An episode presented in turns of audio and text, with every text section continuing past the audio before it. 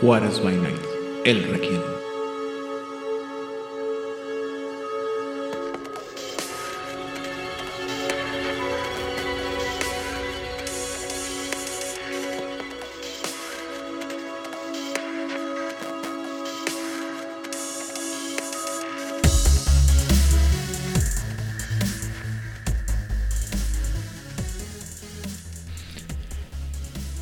Bienvenidos a una sesión más del Requiem, aquí en Juárez by Night, donde siempre es de noche. Yo soy su anfitrión, Aidan Rodríguez, y en esta ocasión nuestro Requiem está interpretado, ejecutado y arreglado, primero que nada, por nuestra guía turística en las tierras regiomontanas, la señorita Odil Cleo.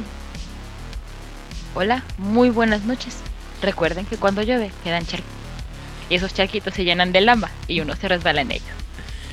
También estamos acompañados por nuestro experto en las tierras tejanas y también el productor ejecutivo de este su programa, señor Vlad. Oye, Janji, hola a todos. Y finalmente, pero no por eso menos importante, nuestro guía en las tierras de ah, ah, Jalapeñas, allá en Veracruz. Buenas noches a todos. Estoy viendo que ya está muy internacional. Bueno, siempre ha sido muy internacional. Pero ya ahorita está muy, como que lo siento más internacional e interregional el grupo. Sí, cada vez estamos avanzando. más. De hecho, hemos, o sea, siempre hemos sido bastante interregionales, pero es por eso que después nos preguntan, oye, ¿por qué se llama Juárez by Night si tienes gente de todos lados? Y yo, pues porque empezamos hablando de, de Juárez, güey, y luego se fue juntando gente de todos lados, o sea, no es queja, ¿no? Pero pues, eh, así se quedó. En fin, eh, antes de Y que... también porque el nombre Ciudad de México Nocturno o Vaina ya estaba ocupado y México Nocturno es el nombre de un libro. Y, y eso que me va a hacer muchos enemigos en, este, en esto que voy a decir, pero no le pondría nada así como que que fuera puro México, México. No, o sea, sí, sí soy así como que más regionalista en ese sentido. Entonces, pues, hablo desde mi... Y menos Ciudad de México, vaina. Eh, No, no, no, no. Ya saben que le tengo un poco de referencia a la, a la Ciudad de México. Es muy bonita, está chida, tiene muy, muy buena comida, la gente es genial. Lo siento, sí, no me, no me gusta la ciudad. Edan, si me permites salvarte del hoyo en donde te estás excavando. Otra también, ahora, fuera de, eh, de tema, eh, en parte de las narrativas y algo que se ve cada vez más con la diversidad de narrativas que hay en todos los medios que nos rodean es que encontramos eh, temas universales cuando contamos historias que son muy muy específicas y contamos nuestras historias desde nuestras perspectivas y nuestra- nuestros puntos de vista. Y al, pues, cuando les platicamos de nuestras aventuras de Juárez by Night es ahí donde todos ustedes pueden lograr hacer la conexión diciendo oh como lo hicimos en, en Mendoza alguna vez en Argentina o lo hicimos en Santiago en Chile. Y por eso es que es tan genial que tenemos el nombre de Juárez by Night. Esa explicación me gusta más. muy bien, gracias. La verdad es que yo nunca he tenido ningún problema. En primer lugar, porque la gente que empezó con Todo el- esto, Ajá. pues todo era de Juárez. Simplemente la vida fue llevando el proyecto a diferentes lugares y, y, y voilà, ya estamos aquí. Sí. Eso. Muy bien. Ah, Este, ¿alguien arruinó la IP esta semana? No, nadie arruinó la IP esta semana y eso me llena de alegría y Es- paz en mi alma no muerta. Y esperanza porque ya casi estamos a, a fin de año y tenemos podemos cerrar un ciclo de años con solamente que dos arruinadas de, de IP. Yo no diría Oh. que arruinaron la IP, la verdad es que creo que los libros que salieron no están mal. No, pero sí de tuvimos lo de la segunda Inquisición. Mm, no estuvo tan mal. No estuvo tan Y- mal. Hunter sí estuvo así como que... eh. Ah, Está bueno. Hunter fue un golpe difícil, pero bueno, eso lo dejamos Se para nota- más. Pero no fue un gol, complemento. pero, pero no arruinaron la IP. Ajá. Mm. Ok, bueno, noticias para esta semana. Eh, no solo Roll ya va a empezar a enviar al menos los PDFs de la traducción de Grade 20 aniversario. Que para los que nos gusta mucho Grade y tenemos jugadores que no leen en inglés, eso nos pone muy contentos, porque yo tiene tiempo que quiero narrar Grave, eh, sobre todo edición de 20 aniversario, pero los jugadores no leen este, no leen en inglés. Yo sí, güey, no te preocupes. Yo también. O sea, para Ah. que narres. y nosotros sí. jugamos. Porque no Yo- están ustedes para, para saberlo ni yo para contarlo. Pero Grave y Mago son mis dos juegos favoritos de Mundo de Tinieblas. Nadie jamás lo hubiera imaginado. El de, el de Raid se me hace un poco más difícil de creer. El de Mago no tengo ningún problema. Vele la mirada, vele su carita. No, no, no, de sin esperanza. Estás Ah. vivo. Ok. Casi así como que, como que acabas de, de ser reforjado en las, en las, ¿cómo se llama? En las forjas de Estigia, algo así te dijo. Sí. Siempre he considerado que Great es el juego con menos esperanza de absolutamente toda la línea de mundo de tinieblas. Claro que no. Sí, pero no esperaba sentirme tan atacado de forma tan personal y verdadera el día de hoy.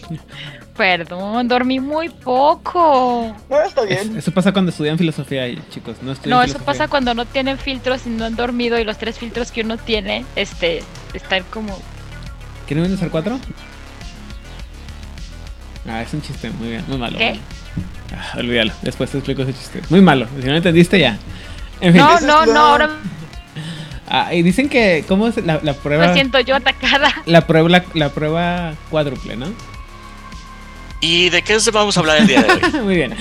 El día de hoy vamos a hablar de, este, conforme nos acercamos inexorablemente al final de este requiem, vamos a hablar sobre un tema eh, del que no hemos mencionado mucho en los temas que hemos hablado, que es cómo se tratan a di- diferentes criaturas que tienen una relación un poco, no voy a decir tangencial, pero una, no tan directa con los vampiros como manejado y que de una manera u otra hemos, no hemos platicado, ¿no? Entonces, en este episodio vamos a hablar sobre un libro específico que se llama, ah, en inglés, Half Damned, o en español, Medio Malditos, o Malditos a Medias, como tan dramático. Medio malditos. Es que Malditos a Medias suena como telenovela mexicana, ¿no? Así, o, o película de esas de las que harán este, algunos de los este, directores de, de mo- de moda, así como matando cabos o algo así, es como que malditos a medias. Medio malditos es el, el Va, título correcto. va, va. Ya, ya están viendo con cara de que no mames. No, me parece muy bien tu razonamiento. Mira, para el mame y para el drama me encanta. muy bien. Pero el título es Medio malditos. Eh, y ese libro es un libro que salió para segunda edición y si no me equivoco acaba de ten- o sea, tiene relativamente poco que salió. Bueno, cinco años nada más. Que no es tanto.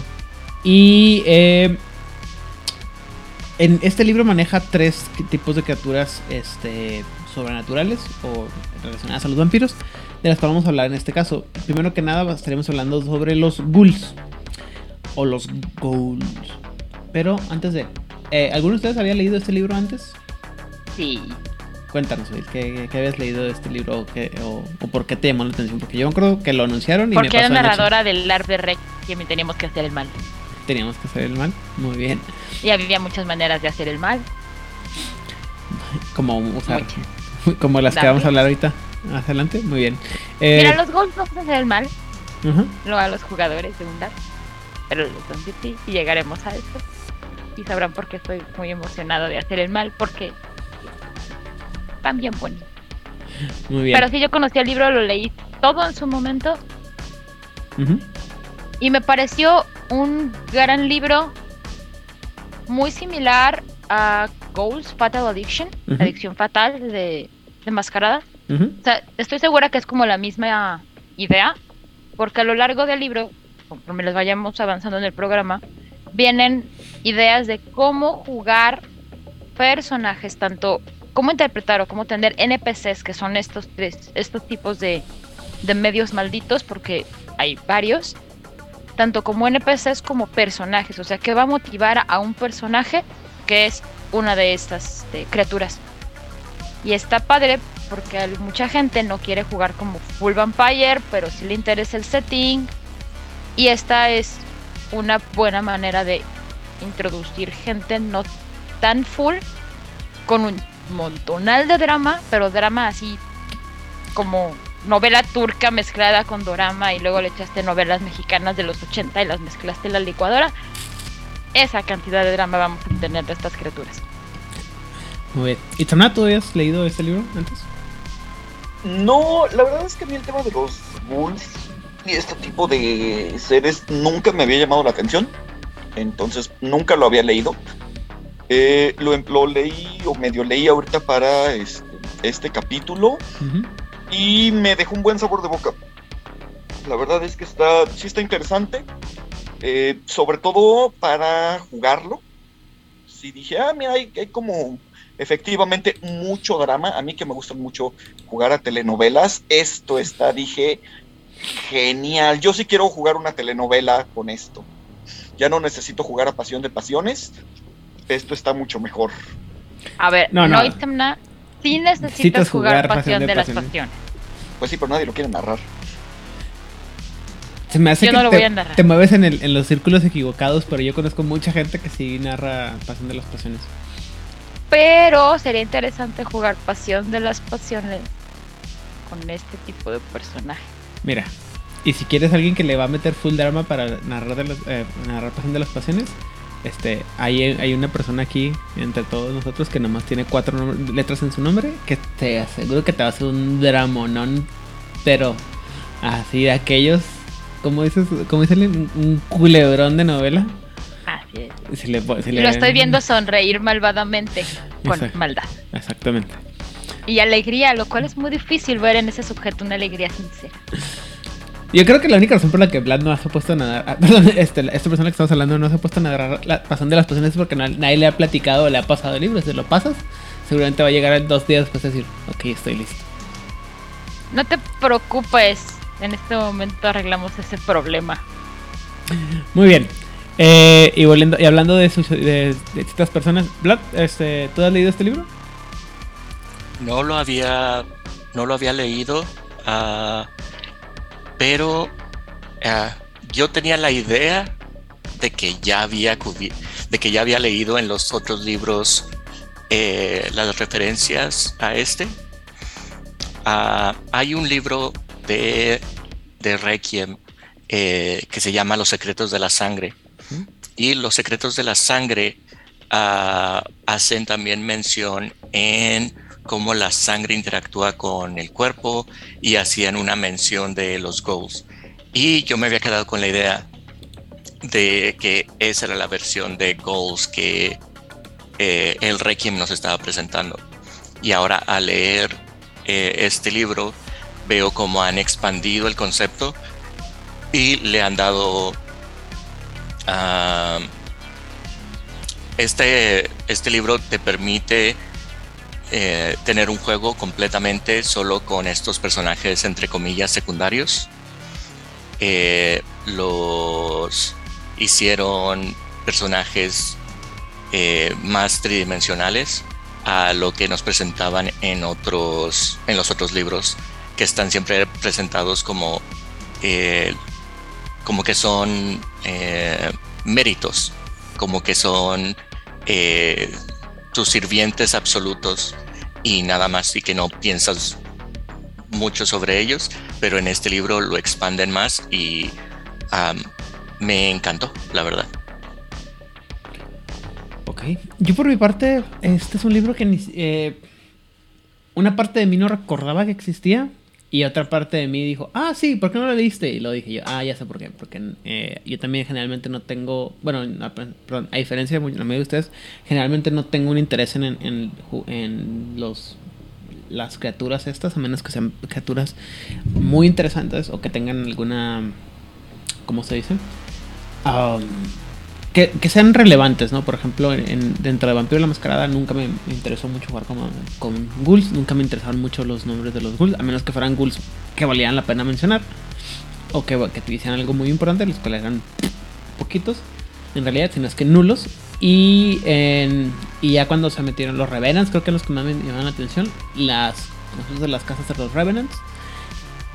Y los Vampires eran así como que, eh, mm, pues bueno, o de hecho en el los Dampers de mascarada se me figuraban así como que era una.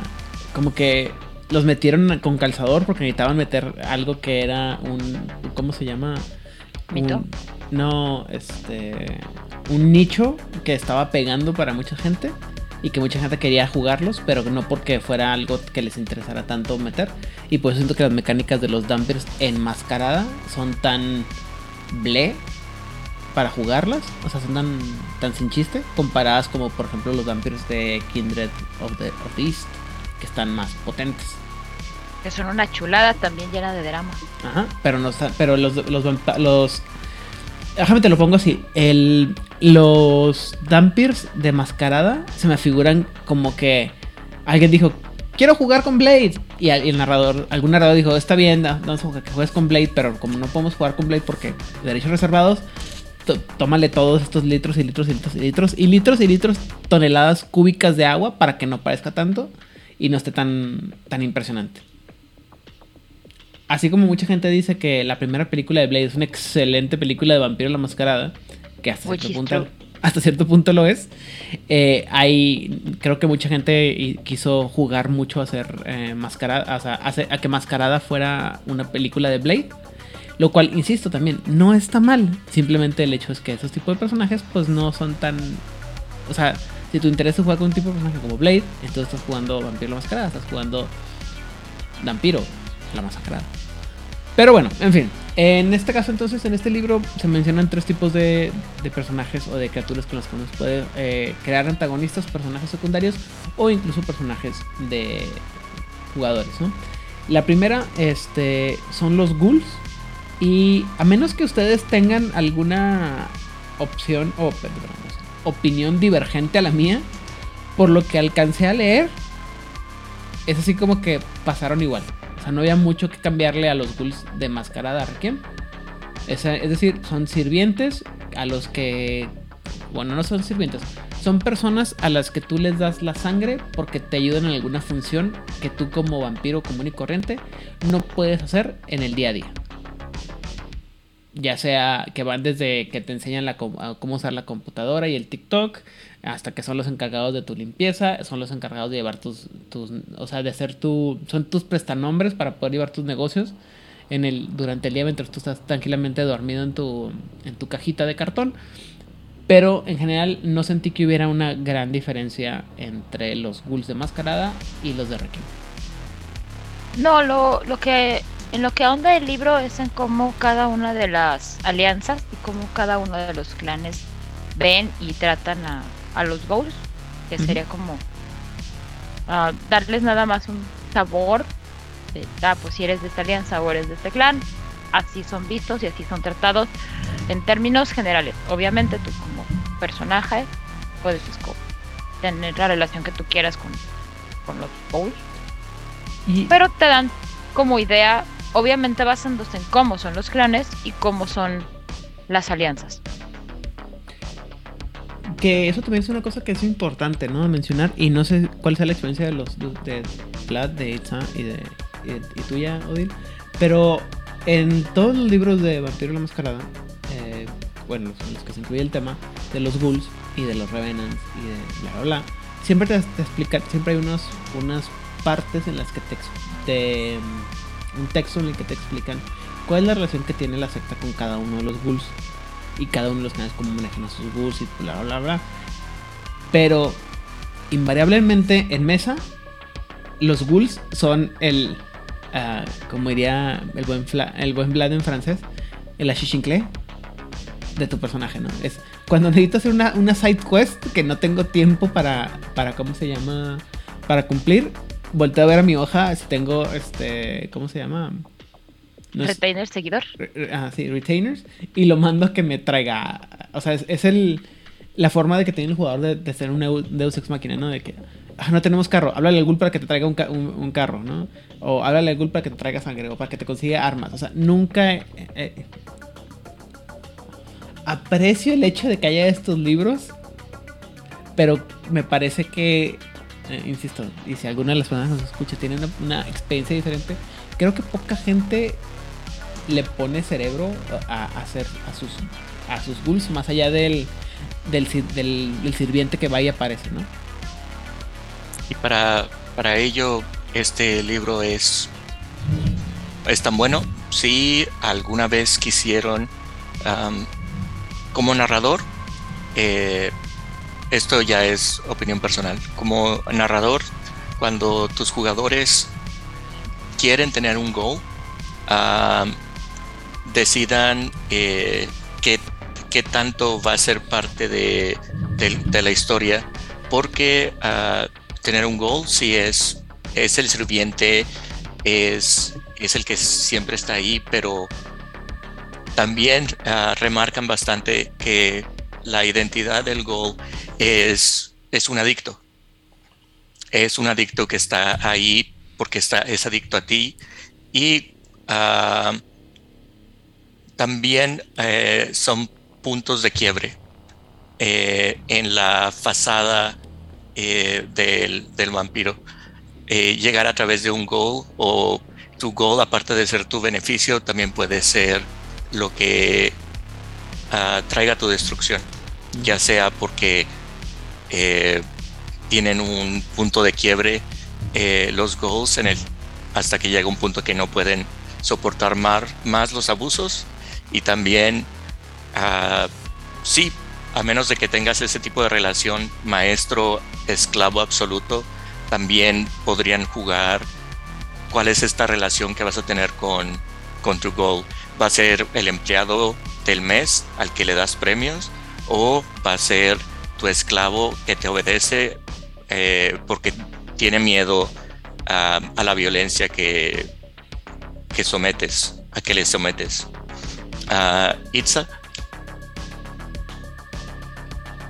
Sí, yo, estoy de acuerdo. El valor que yo le veo a estos manuales es la posibilidad de, eh, de jugar como, como un ghoul, que es algo que puede ser bien interesante siempre y cuando la mesa entienda que es para hacer historias muy trágicas, en donde realmente la base del juego sí va a ser el horror personal si quieres hacer historias como de intriga o de acción, pues realmente un ghoul no, no va a valer la pena. Porque el mismo sistema no te va a permitir el, nivel de poder que la mayoría de los jugadores de vampiro quieren. Y vas a tener encima a tu Domitor. No recuerdo ahorita si, si mantuvieron ese nombre para, para Crónicas, me parece que sí.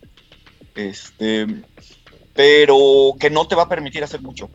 Este, entonces, aquí me corrigen que creo que en primera edición sí lo mantienen. En segunda edición. Ah, Regente, cierto. Domitor es en, en Mascarada. Entonces, pero sí puedes crear historias muy, muy, muy trágicas. De hecho, si no mal recuerdo, hay una novela de Drácula, pero desde el punto de vista de Reinsel, que es en donde se basaron para todo el arquetipo del ghoul y es muy buena por toda la cantidad de abuso que, vive este sujeto. Entonces, de, hecho en el libro te lo ponen como un ejemplo, te ponen tres ejemplos de Gold que a mí me gustaron mucho, que es Rainfield, que es el más con, es el más este conocido en cualquiera de sus encarnaciones, porque sí tiene puntos de quiebre en donde se sabe traicionado, se sabe que Drácula no va a él sabe que Drácula no va a cumplir y es cuando ayuda a, nuestros otros personajes. Y luego otra vez entré en el trip de la relación codependiente, súper horrible, ¿no? También si vieron este, The Strain, que no recuerdo cómo la tradujeron, la de Guillermo del Toro. Em, sí. Mm, el achichincle principal de, de, tu vampiro principal es también un goal, pero él está como mucho más consciente de su precaricísima posición, pero quiere estar ahí porque cree que va a poder encontrar los secretos de la vida eterna sin tener que convertirse en un para, eh, portador de los parásitos como, como son los de Straight. Y en Salem Slot, el primer personaje que aparece es el Gold de tu vampiro malo maloto de Malolandia, porque es el que hace la compra de la casa. Spoiler alert. Ah, y el libro tiene cuarenta y tantos años, no, no. Y la película ah, tiene. Hay un libro, güey. Sí, está, es Stephen King, ¿no? No conozco. A ver, pausa. ¿No saben? Ok, el libro se llama Silent Flood, es de Stephen King. Si no lo conocían, hay una película lenta como La Cuaresma. El libro, obviamente, es muy lento, como todo lo que escribe Stephen King, pero es un gran libro de vampiros. Y es un gran libro de terror de vampiros y tiene un gran goal. A veces me sorprende a mí mismo la cantidad de cosas que, ha escrito Stephen King y que no, no le he puesto atención. Pero les Es que es una de las Stephen King. primeras novelas también. Es muy, muy vieja. hasta la de- Yo creo que fue tres o cuatro libros después de Carrie. Yo, yo nomás me acuerdo que Stephen King eh, este, produce libros como si no tuviera otra cosa en esta vida que hacer el hombre. Entonces, digo, bueno, e- eventualmente algunos se me va a pasar. Y, no, y la verdad, como dices tú, generalmente no son tan interesantes como, como pasa. La verdad es que es un gran libro de vampiros, ¿eh? O sea, si te gustan los vampiros, esto es un gran libro de vampiros. Dentro de, obviamente, la mitad de la nada en la que está, en lo que todo lo que escribe este Stephen King. Pero es un gran, gran libro de vampiros. E insisto, el personaje con el que abre es el Gold del vampiro. Obviamente tú no te enteras sino como hasta la mitad del libro, ¿verdad? Muy bien. Pero yo quiero decir algo antes de que continuemos. No sé si vaya a ser necesario, pero dado el tipo de relaciones que establecen los vampiros, tanto con los ghouls como con los vampirs, quizás sí, este, ¿cómo se dice? Aviso de contenido para personas que sean muy sensibles a temas de abuso familiar o este Ah, claro. violencia de pareja o ese tipo de cosas. Como siempre, este 20, media hora después de que empecemos el, el- el- el podcast, les avisamos que en caso de alguna cosa, este, este, te- este libro, eh, no, no obviamente, no, insisto, no, le, no recuerdo haber leído este libro a profundidad, pero eh, el libro de Ghouls Fatal Addiction para Vampiro en la, en la Mascarada sí, sí te dice que es un libro súper, súper fuerte y la verdad es que la situación no va a pasar, no va a cambiar diferente. Eh, el, cualquier persona que de una manera u otra termine subsumi- su- sumido o sujeto a la, a la, ¿cómo se llama? A la voluntad de una criatura que es atemporal y muy probablemente amoral o con una moralidad totalmente diferente a la que uno conoce, eh, se está exponiendo a sí mismo a, a, ¿cómo se llama? A ser víctima de vejaciones, abusos, eh, daños, traumas, eh, como le gusten llamar, ¿no? Y luego, además, este, eh, siempre, siempre lo hemos manejado, siempre lo hemos sido, hemos sido muy claro. El tema del vampiro es el tema de la, el- es la metáfora de la, de la adicción. Y con los ghouls es peor, porque estás hablando de, de un adicto que es dependiente de un adicto, ¿no? O sea, todavía es el, el ¿cómo se llama? En el equivalente a ese tema, de, o sea, no es el, no es el, la víctima, no es la persona que consume drogas directamente del dealer, sino es el, el, el, que depende, el que no siquiera, ni siquiera sabe quién es el dealer, ¿no? Y que depende total, absolutamente de la persona de, que tiene la, el acceso y que si en, cualquier momento la puede perder, ¿no? Que es una, en una relación todavía mucho más dependiente de, para poder satisfacer su adicción. Entonces, si alguno de estos temas que vamos a mencionar y que estamos mencionando le causa a usted algún tipo de ah, escosor espiritual, moral o intelectual, eh, los invitamos a que nos acompañen la próxima semana donde esperemos que sea un tema un poco más relajado para usted. Habiendo dicho lo anterior, este en- eh, vuelvo a, mencionar, a preguntar, entonces creo que Yo- no... ¿Mm? Yo debo decir que este libro a mí me pareció mucho más tranquilo que el de. Ghouls Adicción Fatal. Digo, no es- es un libro bonito, no lo es. O sea, pero si comparas la manera en que está escrito y cómo se proyecta cada uno, este es mucho, mucho más digerible. ¿y sabe El usted de por qué? Adicción Fatal, ¿eh? ¿Sabe usted por qué? Ah, supongo que los 20 años de diferencia, el edginess de los 90 ya estaba muy deslavado. Hay una razón... de- Adicción, fa- adicción fatal viene de los que no son del perro negro. Ajá, exactamente. Ghoul Fatal Addiction es de Black Dog. Claro, Y eso, eh, para, todos aquellos, crónicas no tenían esa patita. para todos aquellos que no sepan de qué estamos hablando, eh, en Vampiro, bueno, Hombre Lobo, digo, White Wolf, la compañía publicadora que de, de Vampiro la Mascarada tenía una imprint o una- un subsello llamado Black Dog, que Black Dog eh, se especializaba en sacar libros que eran todavía más ah, transgresores de lo normal. Y ah, hay muy pocos libros, si no me equivoco. Este, el- al- un- algunos de las crónicas Giovanni. eh, Todas las crónicas Giovanni. no, no todos. Nomás uno o dos son de la, de la crónica Giovanni. Los primeros dos son de, la, son de Black Dog, si no me equivoco. O el primero nada más. Este. eh, El de Ghouls. el de Ghouls. La, la herejía Cainita, si no me equivoco. El Clan Book. El Clan Book Bali no, sorpresivamente. Hay como tres o cuatro libros que son de Black Dog nada más y que son una grosería para usted. Si usted no lo lee, no se, no se haga. Si usted otra vez tiene algún problema con temas muy delicados y no se quiere causar algún tipo de daño espiritual, por favor no los lea. Pero sí, este, definitivamente la, la, la distancia del tiempo y saber que hay cosas. A ver, aquí está la lista. Ok. Dígame. Eh, me dice que técnicamente no es Black Dog, El primero. pero. Pero se le consideró. Las crónicas Giovanni 1, 2, 3 y 4. ¿En serio? Sí. Tan de hueva que están. Ah, Montreal Nocturno. Obviamente. El mejor libro habido La herejía. Cainita. A huevo. El Clanbook Valley. Sí, es el Clamor Valley. Este. La Legión de los Fenómenos. Ajá, para Werewolf. eh, una guía para los Fumoris. Ajá. De esos. eh, Magia Muerta. El precio, el precio del destino. Bueno, am, Y aquí, Son dos más- de. son más de los que pensaba que eran. Dos de Great. No hay de Changeling. El de Hunter es el de los Wayward. ujú. No leí ese libro de Hunter Book. No hay de Demon, no, de Demon the Fallen. No, No, porque ya- hay. ya creo que ya para entonces ya no existía Black Dog. Orpheus tampoco tiene. Nope. Ah, hay uno que se llama Eternal Hearts, que es la novela erótica que anda por ahí. Y ahora que Whole- estamos... Human Occupied Landfill, no sé cuál es ese. Y Boreal Wholesomeness, que es un suplemento de Whole, que no sé qué es Human Occupied Landfill, perdón. es un juego de rol horrible todo. para Hombre Lobo. Digo, para The White Wolf, que no tiene nada que ver con el mundo de tinieblas. Muy bien.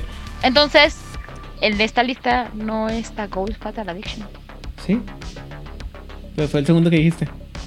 Sí, ay, perdón. Bueno, en Te fin. digo que mi cabra. No, el segundo que dije fue todas las crónicas Giovanni. Que la madre. Bueno, no importa. En fin. Según yo estaba, yo estaba seguro que, que Ghouls era, era de, de Black Dog. Pero puedo estar equivocado. Bueno, eh, volviendo al punto. Se Legend es de los 90. Volviendo al punto. Este, ¿hay alguna cosa entonces que valga la pena mencionar sobre los Ghouls que, que sea diferente? Yo quiero, eh, quiero eh, explicarle a quienes nos escuchan. Eh, ya les dijimos que con esto eh, puedes jugar a ser un ghoul. Ujú. Eh, una de las cosas que también mencionan aquí y en el libro de Ghouls de primera edición es que los ghouls por su naturaleza y el estar en medio de la sociedad vampírica y la sociedad mortal ah, terminan conociendo a otros ghouls. Y es muy posible que puedas tú ah, desarrollar una mesa y una historia en la que todos tus jugadores son ghouls y terminan formando su propia eh, su propio su propio grupo. Eh, no en el, libro anterior en el libro de ghouls había un pequeño eh, cuento un relato en donde todos los ghouls se reúnen ah, en el en el restaurante de 24 horas cuando justo al amanecer todos llegan eh, que no han podido dormir porque toda la noche han estado sirviendo a sus a sus regentes y to- toman se platican uno al otro y se cuentan las penas porque nada más otro ghoul puede entender qué tan difícil es su existencia O sea, hicieron un Y- doble A. Así es. Y aparte, y también otra cosa que me gustó es que eh, te los muestran como perpetuamente con insomnio, porque no pueden dormir las horas que necesitan. Eh, la, la- forma en que te los describen me gustó mucho, porque que puedes ver lo difícil que es tener este tipo de existencia. Y eh, para juegos sería muy diver- a mí me pareció muy divertido la idea de, ok, ya jugamos todos a ser vampiros. Ahora exploremos qué pasaría con ah, Alfonso el chofer, con Mariana la secretaria, con André el portero y cómo, cómo existiríamos o qué pasaría si una noche todos nuestros vampiros desaparecen y nos quedamos con hambre y sin saber qué hacer. ¿Qué harían los Ghosts? Ese tipo de historias me, me parecen fascinantes de, de explorar. Dime, Adil. Lo que sí te agregan es, eh, te mencionan a los animales goals, que básicamente funcionan igual que en, Ujú. en Mascarada, nada más convirtiendo el, el sistema, pero es como lo mismo y lo mismo, como diferentes facciones ven que haya animales gold. Ejemplo, a Lancea claramente no le gusta porque la sangre, la vida es este es un es parte del sacramento sagrado y no le vas a estar dando eso a los animales. Y también te agregan mandrágoras o plantas golds que son una cosa bien horrible y me encantan. Porque básicamente tú agarras a tu planta, le echas sangre y la conviertes en un go. ¿Qué le va a tener tu planta mandrágora? Uno, este, ya no va a necesitar agua, luz, nada más tiene que estar enterradita. Y que le dé sangre una vez al mes. Tampoco te pide tanto, a menos de que sea un pinche arbolote. O sea, depende del nivel de la planta, es la cantidad de sangre que tienes que darle al mes. Eh, se mueve 10 veces más rápido que una planta. Puta, no mames. O sea que puedo crear a mi Audrey. Ajá, puedes crear una Audrey. Digo, es mucho más lenta que Audrey, no te va a cantar con un ritmazo increíble, pero puedes crear, pero además este tiene varias cosas. Uno, las haces adictas a la sangre como buen una- como buen goal. Entonces, si tú dejas un cuerpecito cerca de una enredadera, por ejemplo, que son plantas que crecen muy rápido, la enredadera va a crecer, va a reptar rápidamente a quererse comer este cuerpo porque necesita esa sangre.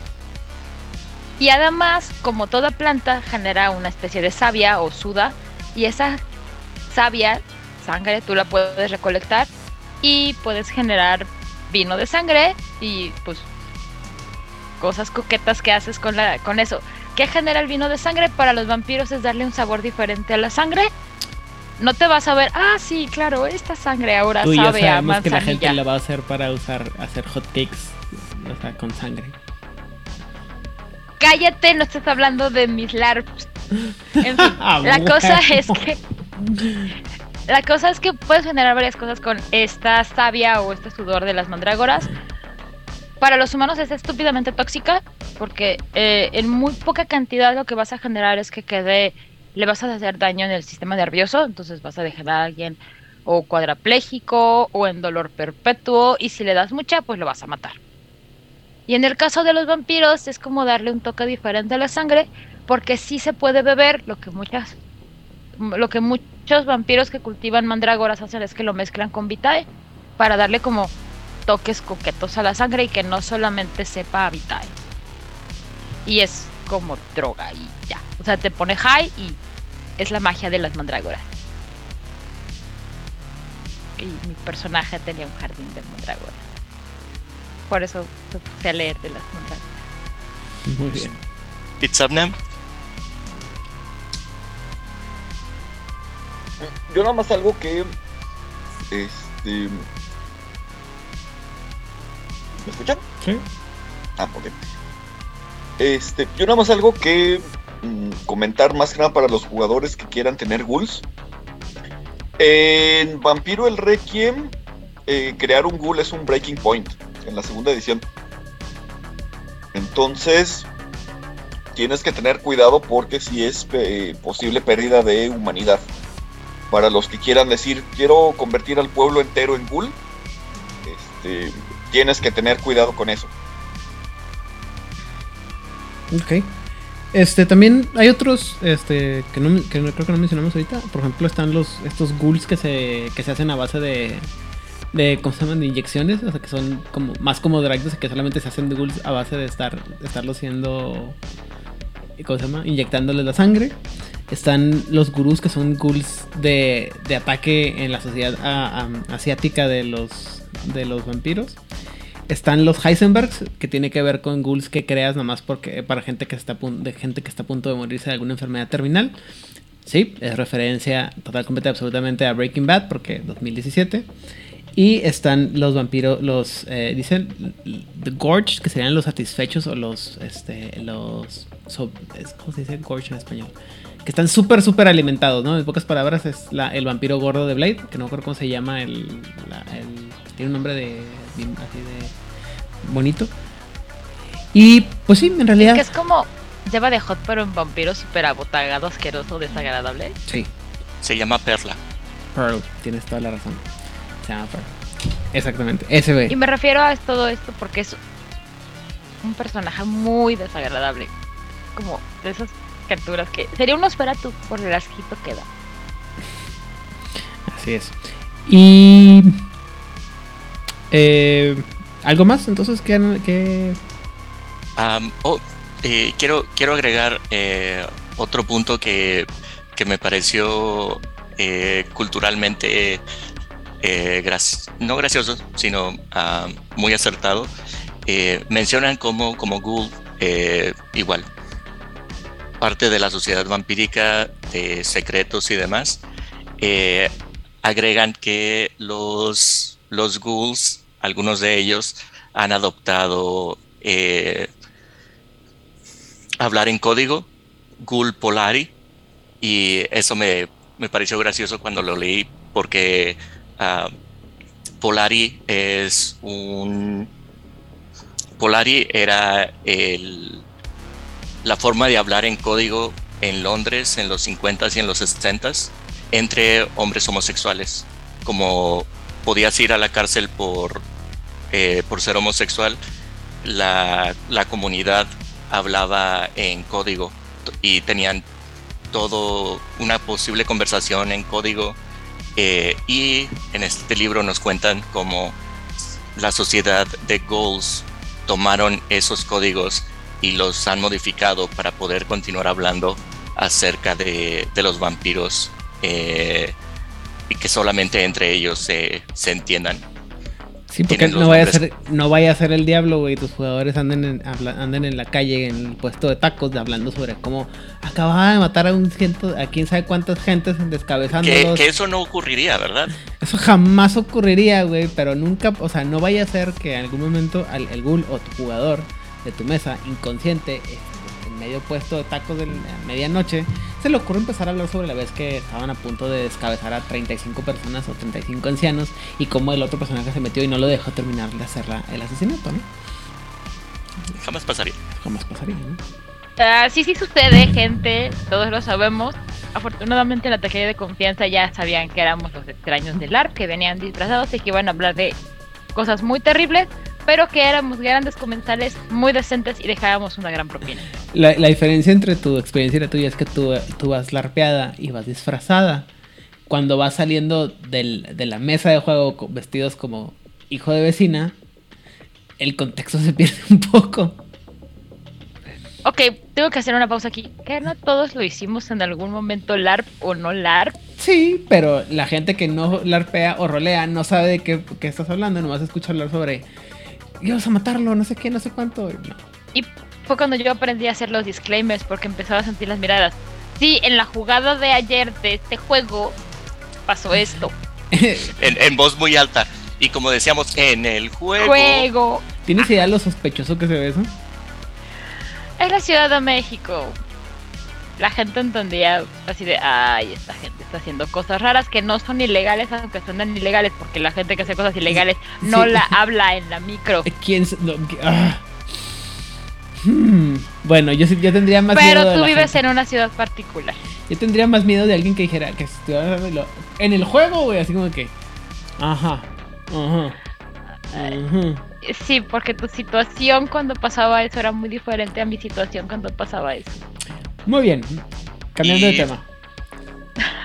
Lo, lo último, no sé si, si lo mencionamos junto con animales. Ya mencionamos ghouls animales, mandrágoras. También nos presentan otras opciones como ghouls como antagonistas. Tenemos los, los tradicionales que son los que buscan. el, eh, iba a decir que es un tropo, pero tal vez para mí es un tropo porque lo he leído en. Muchos Consumo, muchos, co- consumo muchos libros de, de ¿De ficción de vampiros y lo considero ahora un, un tropo tropo. que son los ghouls adictos a la sangre que se dedican a cazar vampiros para obtener la sangre sin tener ningún maestro. Ningún. Y am, me gustó que agregaron otra especie, otro tipo de antagonistas, eh, que son los Fagians, que- que son los eh, los goals que son adictos, pero que no, que no son lo suficientemente locos, arrebatados como para ir a intentar matar vampiros por su sangre y lo que intentan es consumir el vitae de otros goals y se convierten en los antagonistas porque son caníbales prácticamente. Buscan vitae de otros ah, de otros goals y ahora tienes tú como goal a un nuevo antagonista que podría ser tu compañero con el que tomas el cafecito todas las madrugadas. Suena 7, pero ok. Sí, suena. A mí me gustan mucho los proteccionistas porque refleja muy bien la naturaleza tóxica de la relación entre el regente y su ghoul. Los proteccionistas son un grupo de ghouls que, como saben que no pueden desquitar sus frustraciones directamente con su regente, entonces lo hacen con los seres queridos o las cosas cercanas al regente. Es así como de, te la has estado pasando fregándome una semana, ah, pues me voy a ir a desquitar con tu chiquillo favorito. O con la amante que sé que estás tomando, o ese tipo de cosas. Entonces se vuelve como un, un pleito de no te puedo abandonar, pero tampoco estoy feliz contigo. Entonces nos vamos a hacer la vida a cachitos mutuamente. Eso está bien interesante, porque además se creó una confederación de este tipo de, de ghouls, en donde se dedican como a apoyarse para des- destruir la vida de sus regentes sin destruir a los regentes. ¿Vieron la.? Hay una comedia negra, que a mí nunca me pareció comedia por el momento en que la vi, que se llama La Guerra de los Roses. Es una comedia donde Danny DeVito es un abogado de divorcio y le está contando a una pareja que quiere divorciarse sobre la familia Rose, en donde empieza como una familia normal y empieza a escalar la violencia intrafamiliar, pero sobre todo a nivel emocional. Y como cada uno se va haciendo como una chingadera más grande, así de ahí se están jugando el uno más que tú. Durísimo, entonces como no te puedo hacer daño directamente, te voy a hacer alguna chingadera. Spoiler, la película tiene 25 años, no me importa. En una de ellas, este, la mujer es una gran cocinera y estaban en un punto como neutral. Llega el dude y ella le dice, ah, te prepara tu guiso favorito, que no sé qué cosa con hígado. Ah, qué rico, ñam, ñam, ñam, ñam, ñam. Oye, te quedó buenísimo. Es el hígado de tu perro. ¿Que eso no pasó en South Park? Lo hicieron, lo hizo primero Danny DeVito en La Guerra de los Roses. De ahí lo tomaron. Es una gran comedia negra. Si sus padres están pasando por un divorcio complicado, no recomiendo verla. Si no pasa eso, si ya superaron el divorcio de sus padres, pueden verla y se van a reír mucho. y- O si ustedes están pasando por un divorcio complicado. Tampoco también. la vean. No, Pero, no les van a este, dar como- malas ideas. Muy, muy malas. Pero es una muy buena imagen de cómo te voy a estar chingando sin chingarte tan directamente y te voy a hacer la vida un infierno porque no nos podemos separar. Muy bien. Eh, el siguiente criatura que sobrenatural que se maneja, que creo que fue la que más me llamó la atención eh, en, el- en mi muy cursoria, muy, este, ¿cómo se dice? Superficial lectura de este libro, es el libro de los, el concepto de los Revenants, o los Renacidos, eh, como lo hemos traducido anteriormente. Y ah, también, corríjanme si lo entendí mal. A diferencia de un vampiro normal, que eh, se, le da- se, le- se muere. O sea, para, para que se pueda hacer el abrazo tiene que morir. Se, se muere, se le da el abrazo y luego revive y se convierte en un no muerto. Un Revenant es un muerto al que se le da el abrazo. Y eso es lo No. que lo hace lo que lo hace como medio vampiro, ¿no? No. Lo, lo interesante con los Revenants, o aparecidos, pero no parecidos de que. Más como un espantajo, digámoslo así, o revividos, o renacidos, es que es. Uno sí está muerto, en primer lugar sí está muerto, pero en algún momento, por alguna razón que nadie sabe, hubo sangre vampírica que tuvo contacto con él. Y además, no sé, le hicieron una un Go le hizo transfusión. Este, lo enterraron en una fosa común y ahí había sangre vampírica. En algún momento probó sangre vampírica Picos Reasons de la vida, pero nunca fue Gold, nada más como se quedó como ahí. Y el sujeto se muere porque la vida. Y a veces pasa que esa sangre vampírica que estaba en su sistema muy diluida hace su magia y lo levanta. Ajá. No tiene un Sire realmente porque quién sabe de quién carajo será la sangre o cómo la obtuvo. Inclusive en la tierra podría haber habido sangre porque se pelearon los vampiros ahí, dejaron sangre, se quedó ahí. Cosas pasan. Y simplemente despierta como un... Una cosa que no es vampiro, pero funciona como vampiro. Un no muerto. Ajá. Los ejemplos que te pone en el libro es uno clarísimo, que es el cuervo. Como El que. cuerpo de la película, del cómic. Ah, te entendí. Ok, pero es que te entendí. El cuervo de la el película. cuerpo yo. ¿Cuál cuerpo, güey? No, el cuervo, el de la película, que Ah. en el caso de la película es porque es un espíritu de venganza que regresa a hacer estas cosas. Pero ese es el concepto de, por alguna razón, un cuerpo, un muerto, regresa a la vida, pero no está vivo, no es un vampiro, es una cosa ahí como rara. Ah, Y esos son los Revenants. Ok. Dice que son pseudo vampiros que, tien- que no tienen potencia de sangre y que tienen la incapacidad de mantener su sangre eh, durante, después de cuando duermen durante el día, ya que la sudan mientras duermen. ¿Correcto? Es una existencia muy fea. Siempre están cerca del, del frenesí. Eh, son víctimas fáciles de, de ser poseídos por las estirges. Y generalmente son este, asesinadas para proteger la mascarada. Eh, en el libro también te menciona que cada una de estas criaturas que vamos a hablar tienen un tema. En el caso de los Gold, es claramente la la- el, las- el servicio y lo que los motiva, la fuerza que motiva a los Gold es la servidumbre.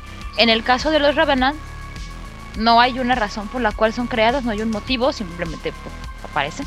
Pero la, la emoción o lo que más, más mueve a estas criaturas es el hambre, porque están en constante hambre, aunque no tienen una bestia que les genere el hambre. Y el enojo. Siempre están enojadas porque saben que algo está mal en su vida, existencia. Me- Evidentemente siempre están algo está muy mal en su vida. ¿Alguna vez han, han- han- han sufrido hambre que les, que les cambia eh, el estilo de ánimo? El, el estado de ánimo, creo que ¿El eso es lo que ocurre. Sí, el hungry. eh, eh, muy, muy. Estar con el constante eh, hambre y sentir ese vacío. Y como ahorita Aidan lo, lo explicó, ah, como no puedes mantener el vitae en, en tu cuerpo, significa que cada noche que te despiertas, te despiertas tan hambriento como la primera noche que te despertaste. Y esto se refleja mucho en los poderes específicos que tienen, que todos están basados en el poder obtener diferentes formas de vitae, ya sea en poder comer animales más pequeños, el poder conservarla en un pedazo de pan, todos los poderes de los, de los Revenant están dirigidos para eso. Y antes de que se me olvide, sí pueden volverse este, vampiros, tienen que aumentar su potencia de sangre en uno. Hay diferentes formas en que lo pueden hacer. Eh, si no mal recuerdo, la forma más fácil es la siempre bonita y confiable diablerización. O sea, terminar Pero- de llenar los huequitos de la sangre vampírica que te levantó. Ajá. Ok. Pero cuando adquieres eso, pierdes el template de Revenant y adquieres el template de este de Kindred. Eh, algo que es muy importante recordar para Crónicas de la Oscuridad es que, y lo hicieron más ya cuando salió este la Crónica del Contagio, es que aquí primero creas tu template como mortal y después agregas el template de la criatura específica en la que te vas a convertir. Entonces aquí se sigue la misma regla. Si tú quieres jugar como un Revenant, creas el template como mortal le agregas después el template de Revenant y cuando logras volverte vampiro, eliminas la parte de Revenant y la cambias por la parte de vampiro. Mm. ¿Sí me expliqué? Sí, Ah, bueno, eh, para aquellos que eh, no lo recuerdan o que, no está, o que sienten que no hemos explicado anteriormente, el- una de las cosas que eran más, este, ¿cómo se dice? Chidas o que eran de lo más a- atrayente para el nuevo mundo de tinieblas, era el hecho de que como teníamos un libro base, el libro base te permitía crear un personaje humano mortal y ya después tú podías exportar ese personaje a cualquier otro juego de los que estaban eh, fueran saliendo, ¿no? Tú podías exportar tu personaje de humano común y corriente a hombre lobo, vampiro, mago y básicamente jugar como con un multiverso de personajes, ¿no? Sin tener muchos cambios, nomás le cambiabas el... Le ponías estos como machotes, sería por así decirlo, que son o este arquetipos que le das a tu personaje para que se convierta en el vampiro, de tal manera que este, tú hacías tu personaje y como solamente había... Te daban variaciones, ¿no? En algunas cosas, en las defensas, en el... eh, los, las, ah, ¿cómo se llaman? los atributos de poder, los, ah, las ventajas, las condiciones que podías tener es, posteriormente. Tu personaje podía estar en todos los juegos tranquilamente sin que tú tuvieras ningún problema. Originalmente supone que tú haces la base de un humano y juegas en el juego que, estás jugando.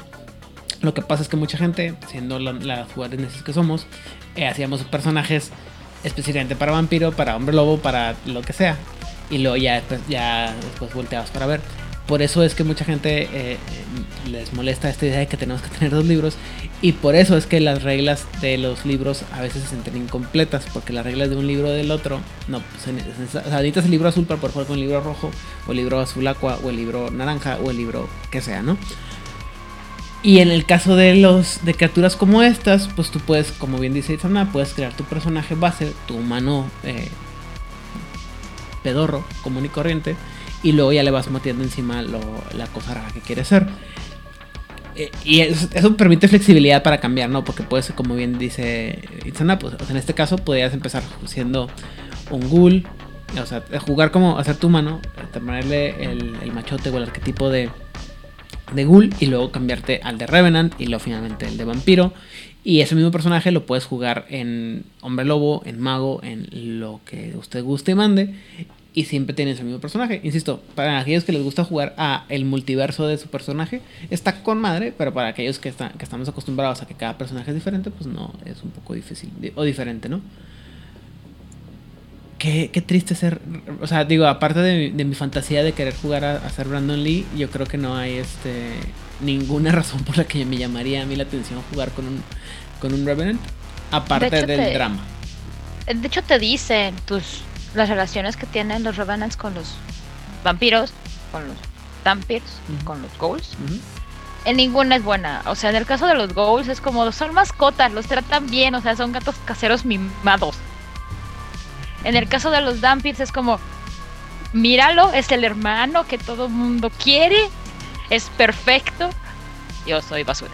A mí nadie me quiere, a mí me trajeron aquí, yo ni que yo ya pa' que nazco. Y obviamente su relación con los vampiros es como muy terrible porque los vampiros los ven como los ven ape algunos vampiros los ven apenas mejor que un ghoul, pero nunca los van a ver como una criatura igual. O sea, siempre van a ser tratados como algo muy de segunda categoría. En el mejor de los casos son vampiros Son- de segunda. Son accidentes. En el mejor de los casos son accidentes. Ajá. Porque Así además como que, mira, mira, allá va, allá va Andrés el Revenant. ¿Sabías que ni siquiera... Ya puedo escuchar a los Daeva. ¿Sabías que ni siquiera sabe quién es su sire? No, déjate cuento. No tiene sire. ¿Cómo que no tiene sire? Una noche se despertó gritando en la morgue. Todos llegamos a ver a quién podíamos culpar que era el padre. Y después de la investigación, eh, culpamos a Francisco, pero la verdad es que no era de Francisco. Nadie sabe quién es el verdadero padre. O sea, ahí va la incógnita en la ciudad. ¡Cándala! Escándala. Escándalo. Eh, en los registros parroquiales los encontrarías como hijos de la iglesia. Alguien los va a dejar en la puerta de una iglesia. Mm, me gusta la forma en que nos los describen en el libro. Eh, sí, todo esto es eh, drama, drama, drama, drama. Eh, el despertar cada noche sienten como que se estuvieran despertando de la muerte como lo hicieron la primera noche. Hay unos que sienten que están excavando eh, su tumba y sueñan que están excavando para llegar a la conciencia. Otros se despiertan eh, atragantándose, intentando respirar hasta que se dan cuenta de que no están respirando y por eso sienten que se ahogan porque dejaron de respirar hace mucho tiempo. Ah, todas estas pequeñas escenas me, encantan. Eh, para jugarlo y para interpretarlo da mucho sabor y muchos colores a, una narrativa. Y también, como, como en todo lo demás, hay, nos explican las relaciones con, la sociedad vampírica, pero también el tipo de clics, de el tipo de grupos que se forman, porque nadie más los quiere, terminan juntándose con otros Revenants en la ciudad, porque es la única otra criatura que puede medio entender pero además como se sabe, hasta entre los micros hay rutas, también hay pobres revenants que realmente son un accidente. Es decir, yo vampiro voy a abrazar a alguien y por alguna razón mi sangre no era suficientemente fuerte, e-, el humano no era suficientemente receptivo, something happens y no me sale el abrazo, sino sale un revenant. Sería como que un, como si en el libro verde un 14 generación quisiera abrazar y sale un quinceava que sí es como un vampiro, pero no es un vampiro, pero es más como un humano, pero es una cosa a la mitad. Al menos en Mascara tienen un lugar. Vistos muy mal, pero hay un lugar. Aquí nunca es como de. Pero mi sangre está bien porque salió este medio vampiro mocho raro. Y eso le sumas que entonces este pobre Revenant sabe que, que sí fue un accidente. O sea, porque además le prometieron las mieles de la inmortalidad y del vampirismo y salió eso. No sé, Rick, suena sospechoso. O sea, insisto, fuera de a lo mejor como una historia muy dramática y a lo mejor como un este un McGuffin, un, un pescado rojo, una una side quest que meter a, tu, a, tus, a personajes en lo que mueves, en lo que tú como narrador metes la historia este, ¿cómo se llama? Principal realmente otra vez de nuevo la crónica. No me parece como algo muy interesante de, de, jugar, ¿me explico? O sea, suena como como reflejo del drama de lo que, de que esto te pudo haber pasado a ti, güey, en cualquier momento, no me parece tan atractivo como, como juego. O sea, como, como antagonista, como... Ni siquiera antagonista, es este... Eh, estoy tratando de hacer algo así como. Tampoco, porque no es un deutero, deutero, deutero protagonista. Es este, este personaje de que, que, refleja más o menos lo que tú pudiste haber sido o una realidad diferente a la tuya, similar a la tuya pero diferente, en la que debes de, tu personaje debe reflejarse y decir, oh, oh, no manches, cuánto drama, ¿no? Pero en realidad, así que digas tú que esto es así como que algo que creo que, que veo a mucha gente queriendo jugar la verdad.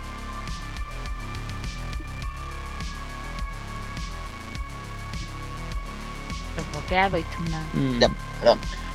A mí se me antoja para una crónica corta, pero que sea de mucho, mucho horror. Eh, para un narrador que sea muchísimo más hábil que yo, que pueda describir muy bien lo que es el sentir hambre todos los días y no poder quitártela. Y que inicie que los que todos los jugadores sean Revenant, que no sepan quiénes son sus Airs, y puede ser como una historia de venganza. Primero tener que investigar quiénes son, encontrarlos y matarlos. Eso se me haría interesante, algo de no más de cuatro sesiones.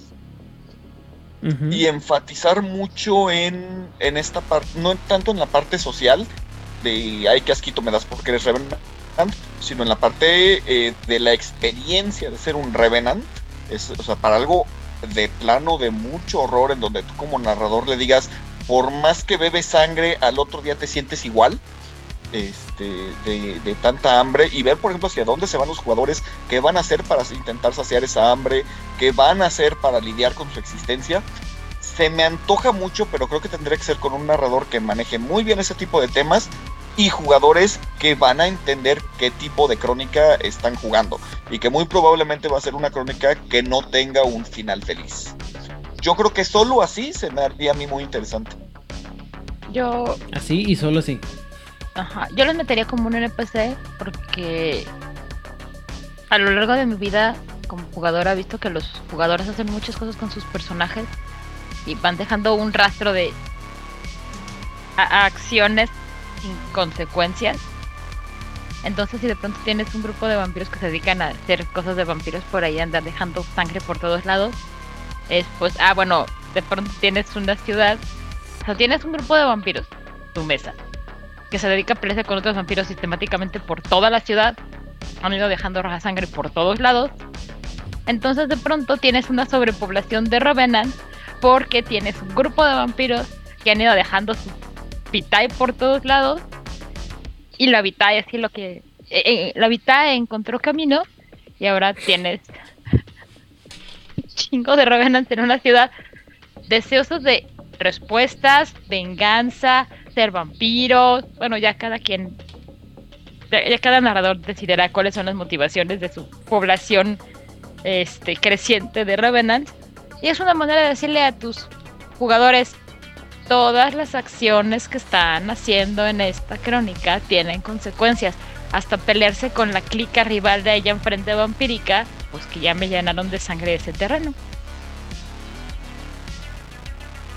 Ahorita se me ocurrió básicamente una versión vampírica de Frankenstein, de Mary Shelley, o la versión de en Penny Dreadful, si alguna vez vieron esa serie, cuando ya está el, el doctor Frankenstein muy contento y de repente van y le tocan a su puerta y es la criatura que le dice, padre, yo soy lo que tú me hiciste y pues vengo buscando respuestas. Eso para una crónica como lo que planteaste está muy bueno. Ya cuando los jugadores están muy confiados y muy contentos, de repente llega ya no una criatura, sino 20. Se, oye, queremos que nos pagues toda la pensión que nos debes y además que nos expliques por qué estamos aquí. Y, entonces tengo una pregunta. ¿Y para eso no está más padre jugar entonces con Promethean? Digo, o sea, porque es una crónica que tiene trascendencia, que tiene cosas más, este, que tienen más, más a largo plazo, ¿no? Que el, el eventual de, pues bueno, vas a morir, o, o te hago humano, o, o te dejo morir, o, o te hago vampiro, ¿qué quieres?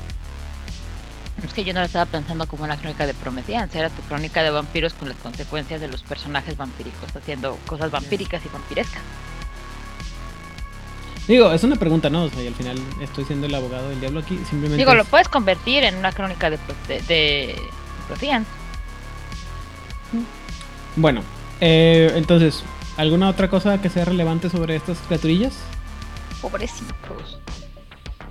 Eh, como tienen, eh, en resumen, como tienen una de las experiencias más difíciles de todos los condenados, eh, también mencionan que su existencia eh, es corta. Es muy difícil ser Revenant y llegar a ser un Elder Revenant por todas las cosas que están en su contra que les platicamos y por eso tiene sentido eh, utilizarlos en crónicas y en narrativas eh, que estén conscientes de, de este conflicto. No los puedes jugar como tu vampiro que a través de los años y de las décadas va a crear algo de su requiem. Esto es um, O sí, o sea, o sí lo- o- experiencias. o sí lo puedes sí. jugar, pero va a ser una, una sobre, sobre más este. Digo, no, no lo, no, no- no lo vi en las reglas, pero ¿qué pasa si un, si un Revenant no se alimenta la siguiente noche? ¿Entra en torpor o muere? No, entran más en frenzy y se vuelven eh, animales que necesitan saciar su O sea, hambre. no puedes tener un Revenant que tenga mil años de existencia, es la, es la pregunta, pues. Es muy difícil, muy, muy, muy difícil. pero se puede. pero se puede, sí. Ok. Muy bien. Entonces, ya no falta nada más sobre estas criaturillas. Desgraciadas, pobres almas en desgracia. Entra la música. Eh, el- el- la última criatura de la que se maneja este libro, o mejor dicho, en este, la primera criatura que se maneja en este libro, porque nosotros nos fuimos al revés, somos unos ladinos.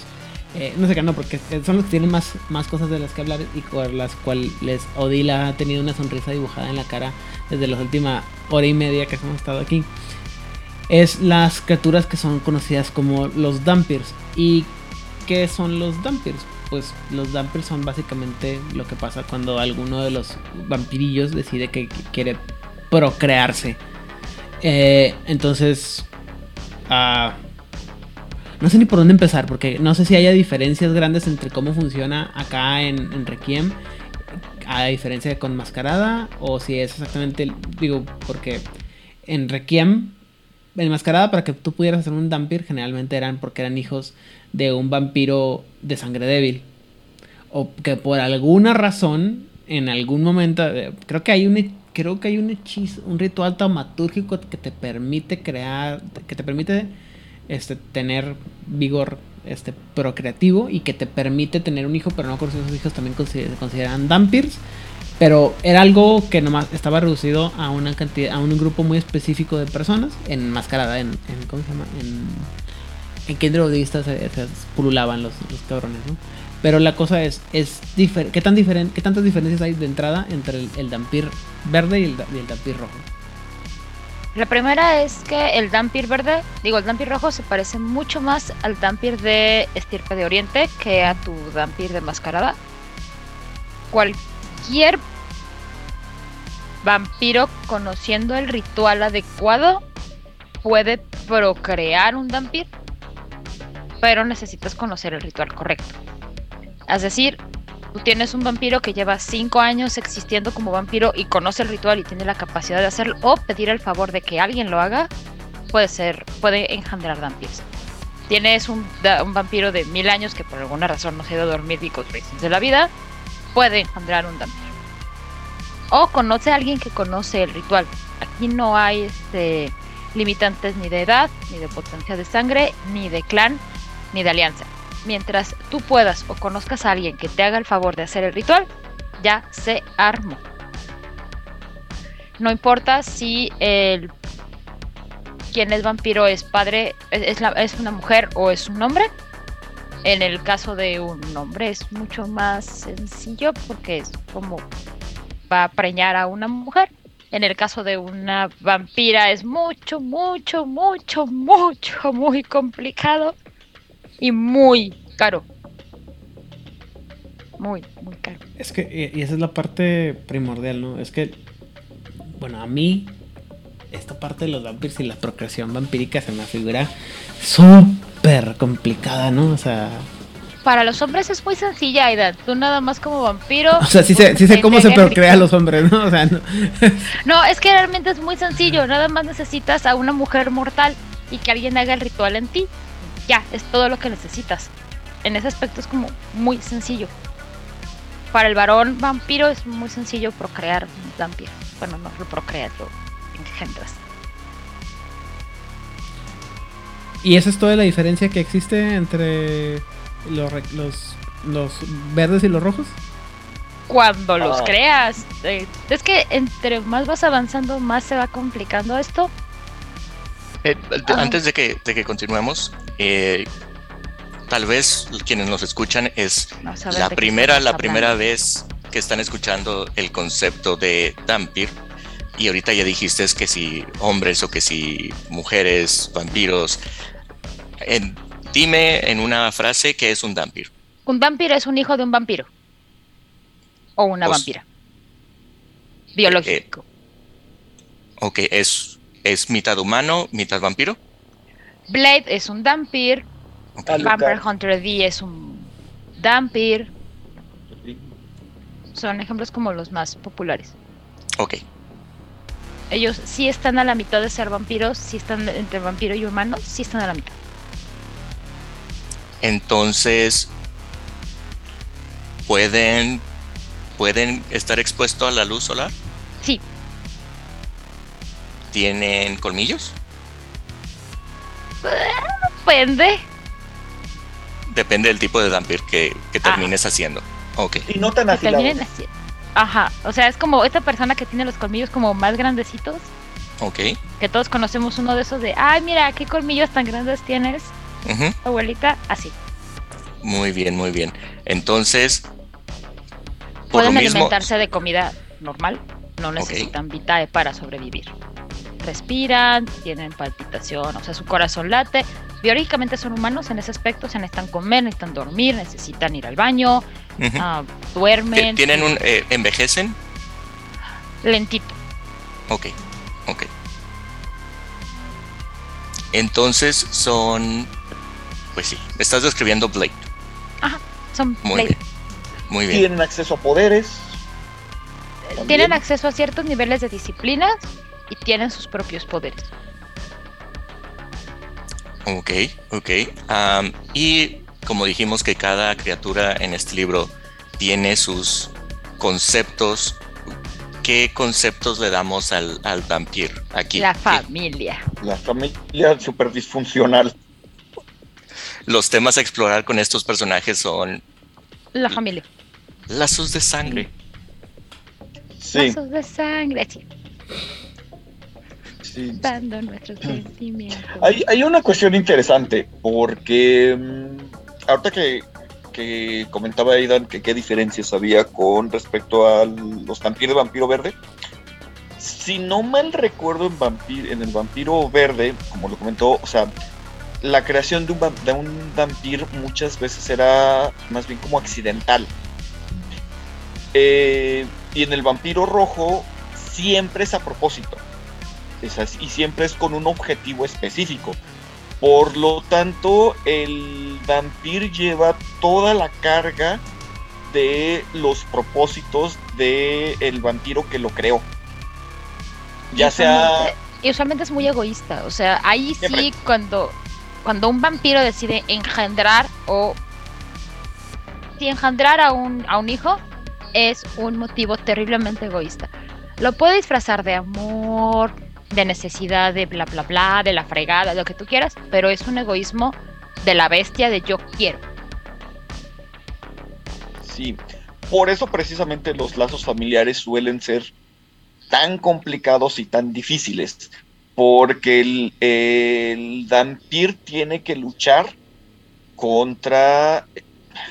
Me choca porque voy a decir algo tan freudiano, pero está luchando contra los deseos del padre o de la madre.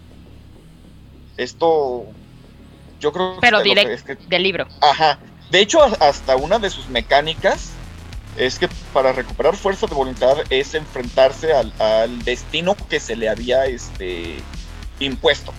O sea, aquí se aplica la de tú no me mandas. Sí. Sí, sí, sí. Entonces, eso crea cuestiones eh, narrativas interesantes. Porque incluso esto los puede llevar a. e- y de hecho hay un mérito que es el de cazador de vampiros.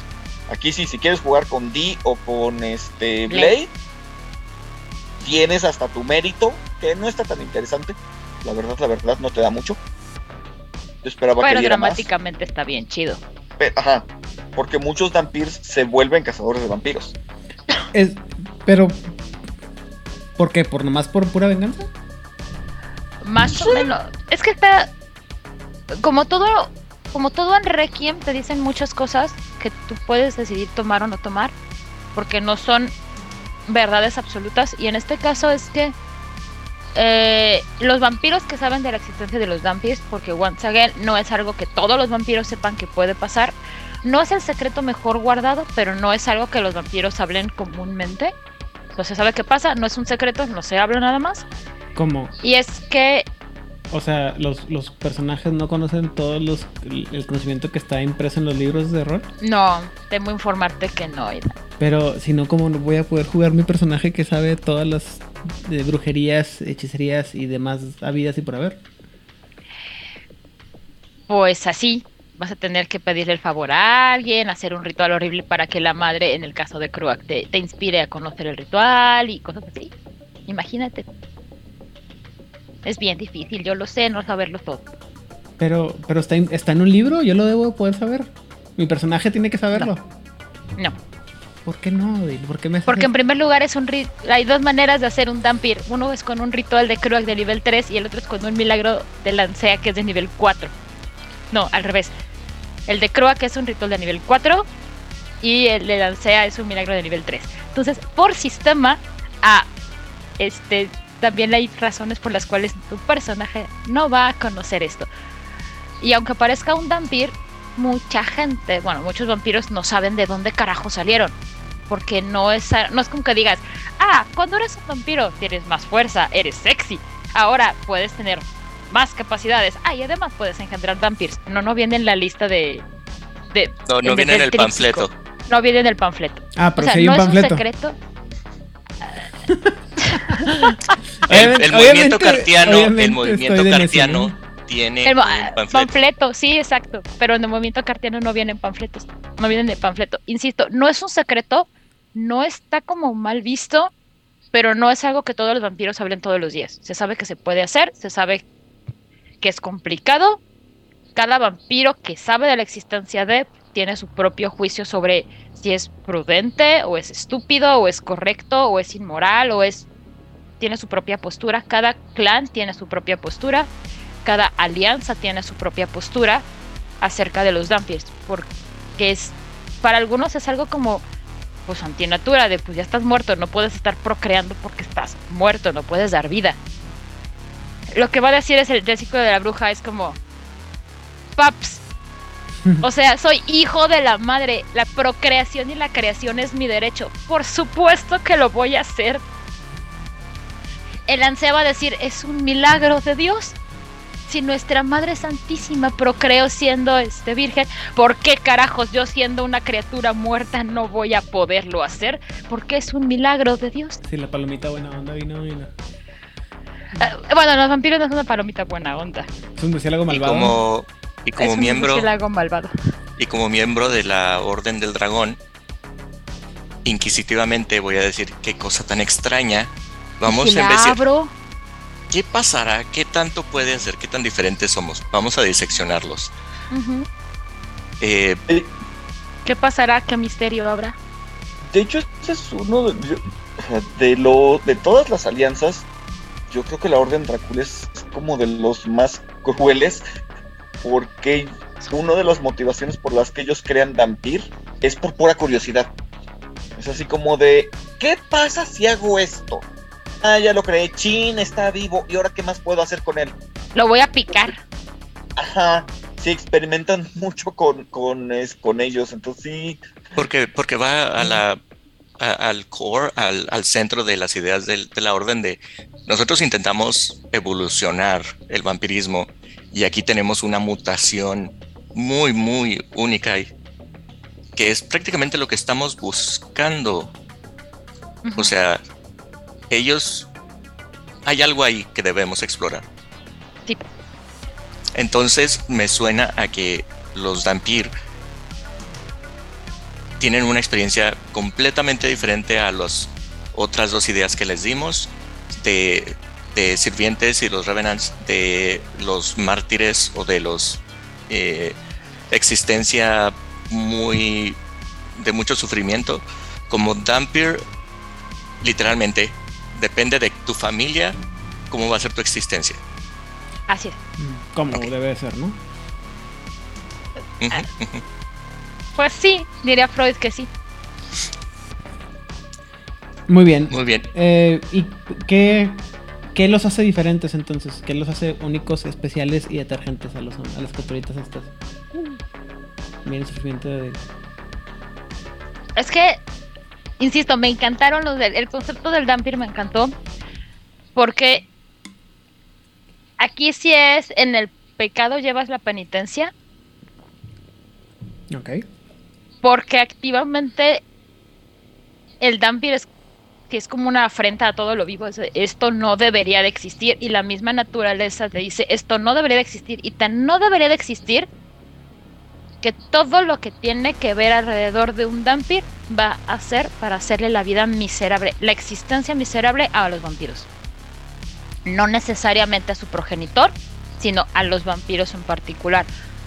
Por eso es que los vampiros que saben de la existencia de los Dampir les tienen un chingo de precaución. Porque todo lo que un Dampir puede hacer está hecho para ser una herramienta y un arma contra los vampiros. Todo. Ok. ¿Y cuáles son estas, estas herramientas y- que tienen? Si un vampiro bebe de un Dampir, pierde la bestia. Eh, depende del clan, de cuál sea el, el clan del Sire. En el Ah, caso de los Gangrel me parece que es ese. Ok, Ujú. a ver, En el caso de los Daeva Ah, sí. se enamoran. vámonos por partes. espera, espera. Vámonos por partes. Ajá. Es que aquí tengo que todos los, este, los, um, los Dampirs tienen algo llamado un, un Doom o un, un final, una, una mal- una malda- una, Una maldición. una es más maldición. como una maldición. ¿Y cuál es esa maldición? La maldición, como dijo Itzamna, y ahorita se le paso el micrófono a él, depende del clan del progenitor. Ok. O sea, no es lo mismo. Un gangrel que. El Dampir hijo de un gangrel no es lo mismo que un Dampir hijo de un Daeva, que un Dampir hijo de un Ventru, o un gangrel hijo de un Nosferatu, o un gangre, o un Daeva y un Dampir hijo de un. Cada uno trae una maldición o una perdición diferente y lo trae siempre. O sea, ya nació el chamaco y lo trae de cajón. Así como que, ¿qué es lo que trae tu paquete de Dampir recién nacido? Esto dependiendo del progenitor. Ok. Itzana, ¿te la sabes? Las perdiciones. Sí, están. Ah, están muy buenas. La de los Daeva se me hace como de las más este suavecitas. Porque su sangre es poderosa y destructiva. Entonces, el, el se vuelve alguien que el vampiro quiere conocer. Quiere ser este su amigo, ¿no? Quiere acercársela a él, quiere caerle bien. Desesperadamente. como de las más, este. Ajá. Esa se me hace como de las más suaves. Porque las siguientes están. Es que aparte va efectivamente. subiendo. Ajá. La de los Gangrel. eh, el que bebió la sangre adquiere la condición de competitivo. O sea, tiene como que. Dice que no, no va a No va a aceptar, aceptar. sumisiones y no aceptar Ajá. no va a aceptar cualquier cosa que no sea una dominación completa. ¿No? Sí. Y luego la de los Meket dicen que va a haber telarañas que se van a infiltrar en sus memorias, las cuales va a mantener, las van a hacer secretas incluso para él mismo. El Sí. Nosferatu. La- se va a ver reflejado en el Dampir. O sea, va a ver al Dampir como un ser grotesco y horrible. Ujú. Y, pero la de los Ventrus sí está. Porque dice que el Dampir se vuelve el amo de la, del subconsciente del vampiro. Ok. Entonces se aplica la condición de Mesmerize. Es como si tuviera el primer paso del vínculo. Para que vea lo que se siente. Pero, Sí, Además- es- esa es la que se me hace más canija. Aquí, pero aquí es que además va subiendo de nivel. O sea, entre, Ajá. se vuelve una condición adictiva para el vampiro. El hecho de conocer a un Dampir, ya como que la bestia del vampiro hace clic con la esencia del Dampir. me, me estás diciendo que esto, esto que me acaban de describir son cosas que ocurren nada más por la existencia del Dampir. No, Sí. cuando tomas la sangre del vampiro, ¿no? Del Dampir. Ajá, pero el Dampir ya lo trae de cajón. Ok. Y cuando, si algún vampiro es tonto o no sabe que está bebiendo de un Dampir, le va a ocurrir todo esto. Correcto. Y depende del Dependiendo número de de veces su- que tome además. Porque además este, a partir desde el primer punto, activamente empiezas a buscar a esta criatura porque la sangre de Dampir sabe, pues sabe sabrosita. Y ya empieza a generar este vínculo místico. Y lo mismo, o sea, cuando tú cumples los tres puntos de como si fuera un lazo de sangre, cada punto es más horrible que el anterior. Y la manera de romper el vínculo, aparte de matar al vampir, este puedes hacerlo de otras maneras, pero es muy caro a nivel sistema. O sea, te va a gastar puntos permanentes de algo en tu hoja a nivel sistema. Es como de un punto permanente de willpower o de humanidad o puntos permanentes de algo para poderlo romper. Ok. Me. Ok. Ya esto me explica cómo lo experimentan los otros vampiros. Ah, pero yo, mi existencia como. ju- Yo ok, yo soy un jugador, acabo de leer este libro y digo, esto está genial. eh, narrador, mesa, vamos a hacer algo para que yo pueda jugar a un Dampir. Am, ¿Cuáles son mis líneas, mis los caminos de juego que tengo como un Dampir?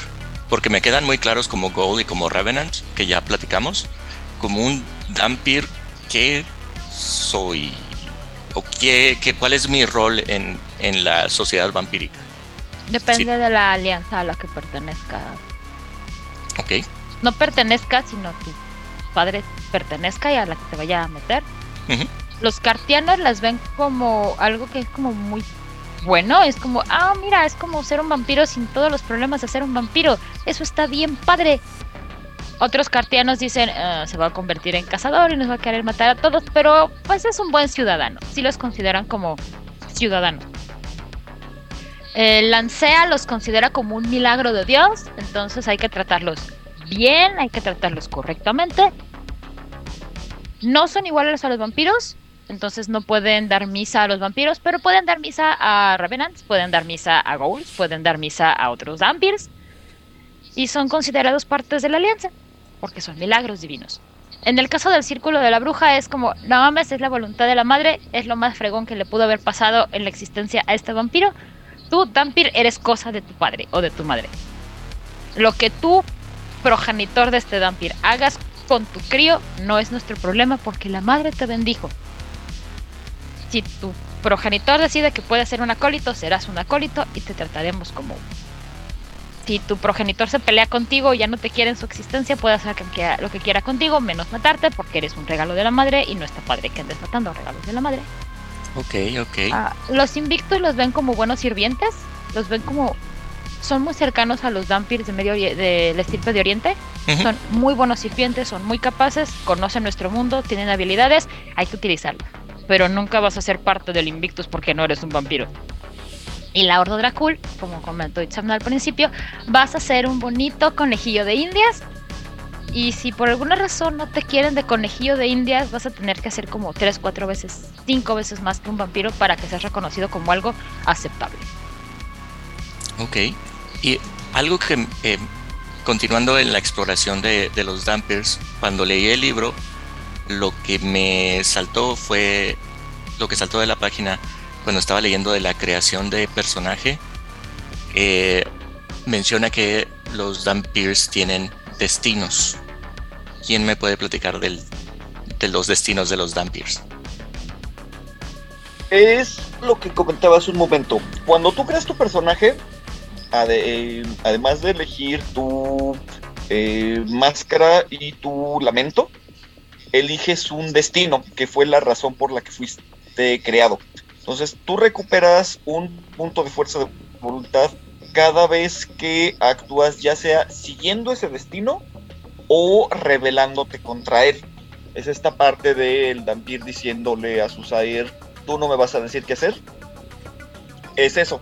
Eh, el jugador, y ahí en el manual vienen algunos ejemplos, eh, pero el jugador tiene que decidir cuál fue su, cuál era el destino, y eh, eso es algo que lo va a marcar durante toda la crónica. Se me hace una herramienta muy interesante, no me gusta del todo, porque mm, se, se me hace como ya demasiados elementos que a lo mejor en la crónica no siempre van a estar en juego. Entonces, y, y puede llevar a que el jugador, con tal de recuperar esa fuerza de voluntad, va a empezar a hacer muchas cosas que, que rompan la, la crónica. Pero temáticamente hablando, se me hace interesante. Yo creo que quizás entonces sustituiría este, al menos el- el- la máscara o el lamento con el destino para que no se haga más complicado el sistema. Pero pues la idea está interesante. Ok. Ah, ¿Estos destinos es lo mismo que los twists? No, los twists son los poderes. Ah, ¿tenemos poderes aparte? Sí, tienen sus propios rituales, sus propios poderes y su hechicería. Ah, cabrón, a O ver. sea, aparte, sí pueden aprender algunas disciplinas vampíricas, Ajá. pero además tienen tu paquete de bienvenido a ser un vampiro. Ok. Entonces, entonces ¿qué son los qué son los los twists, los este, giros, sería? Ajá, los giros. Um, son ciertos poderes que vienen ya implícitos en el vampiro. Son tres. eh, bueno, cada clan tiene tres. Que van de acuerdo al tema de ese clan. Entonces, por ejemplo, los de los Daeva son deseo, atención y sumisión. De los Gangrel es eh, adaptación, liberación y ah, no sé cómo traducir subsistencia. De los Beckett es identidad, paranoia y secretos. De los Nosferatus es grotesquería, soledad y terror. Y de los Ventru es eh, derecho de nacimiento, control y victoria. Cuando tú quieres hacer algo o sucede algo en la escena que va de acuerdo a los temas, tú puedes eh, hacerlo para tu beneficio. Entonces, por ejemplo, si tú eres un Daeva, eh, tú puedes hacer que todo, el- no tienes que tirar, simplemente gastas un punto de fuerza de voluntad y entonces se activa es, este hecho de que todo mundo te va a prestar atención. ¿No? Si tú eres eh, un gangrel y quieres activar tu adaptabilidad, gastas un punto de voluntad y curiosamente tienes lo que necesitas para adaptarte a la situación en la que estás. Y así con cada uno de los temas. Ok, ok. Ah, twist. Oh, ok, ya hice la, la conexión. Ahora que lo estás describiendo así, entiendo. Ah, twist viene de Twist of Fate. Giro del destino. son, son los giros del destino en cómo explican estos poderes que no están viniendo directamente de, de la sangre, sino que es el destino que, O sea, o sí son, que la situación se mueve para que sí son parte de la sangre, pero vienen, o sea, son no se manejan como ahora como lo entiendo yo que lo está explicando Itzamna, no no son poderes que, o sea, son no son como tan activos, sino son más como narrativos en el sentido en el que tú los vas a aplicar es ah, es que tiene que ver con la, la mitología del, del Dampir, ¿no? El Dampir generalmente en la mitología es, un, es una criatura que está como tocada por lo sobrenatural y por lo tanto tiene algunas habilidades extra raras que no siempre funcionan como él quisiera, ¿no? Entonces, por ejemplo, ahorita estaba leyendo muy someramente la parte del, del Daeva, ¿no? De, el de la atención. Que dice que, por ejemplo, el... am, no, no es, es este, sí, de la atención. Que dice que es cuando el... no, en general el, el yo, yo, yo, ¿no? Que básicamente que lo que hace es que él se convierte en el objetivo de la... Del, de, la de las atenciones del, del depredador, ¿no? Entonces, ¿qué pasa? Eso es lo que pasa, ¿no? Que a veces es... Es esta mitología de no te preocupes, escapa. Oye, pero es que, ¿cómo sé que no va a atacar a mí? Siempre me están atacando a mí, siempre me buscan a mí. O sea, son estas ideas en las que el, personaje tiene una ventaja sobrenatural que puede activar, pero que le sirven más que nada para, para asegurarse que lo que tiene, ¿no? O lo que, lo que él quiere hacer. Y volvemos a este punto que mencionaban, y eso sí lo vi varias veces mencionado, ¿no? Es que muchos vampiros por el enojo se convierten en, en cazadores de vampiros y cazadores de vampiros. ¿Y qué necesita siempre un cazador de vampiros? Pues tener algún tipo de ventaja y poder confiar en ella, ¿no? Es este, este tipo de ideas en las que el yo tener estas habilidades me proporciona a mí la, la, la capacidad de enfrentar a los vampiros en su juego, pero también de, de jalar las cosas hacia mí, ¿no? Es un tropo muy, muy heroico, pero muy lógico hasta cierto punto cuando eres el, el, el centro de atención en este caso, ¿no? O que eres el... Es, o sea, es que es la... Estoy pensando mucho en, en cómo se llama en, The Witcher, el personaje de Ciri.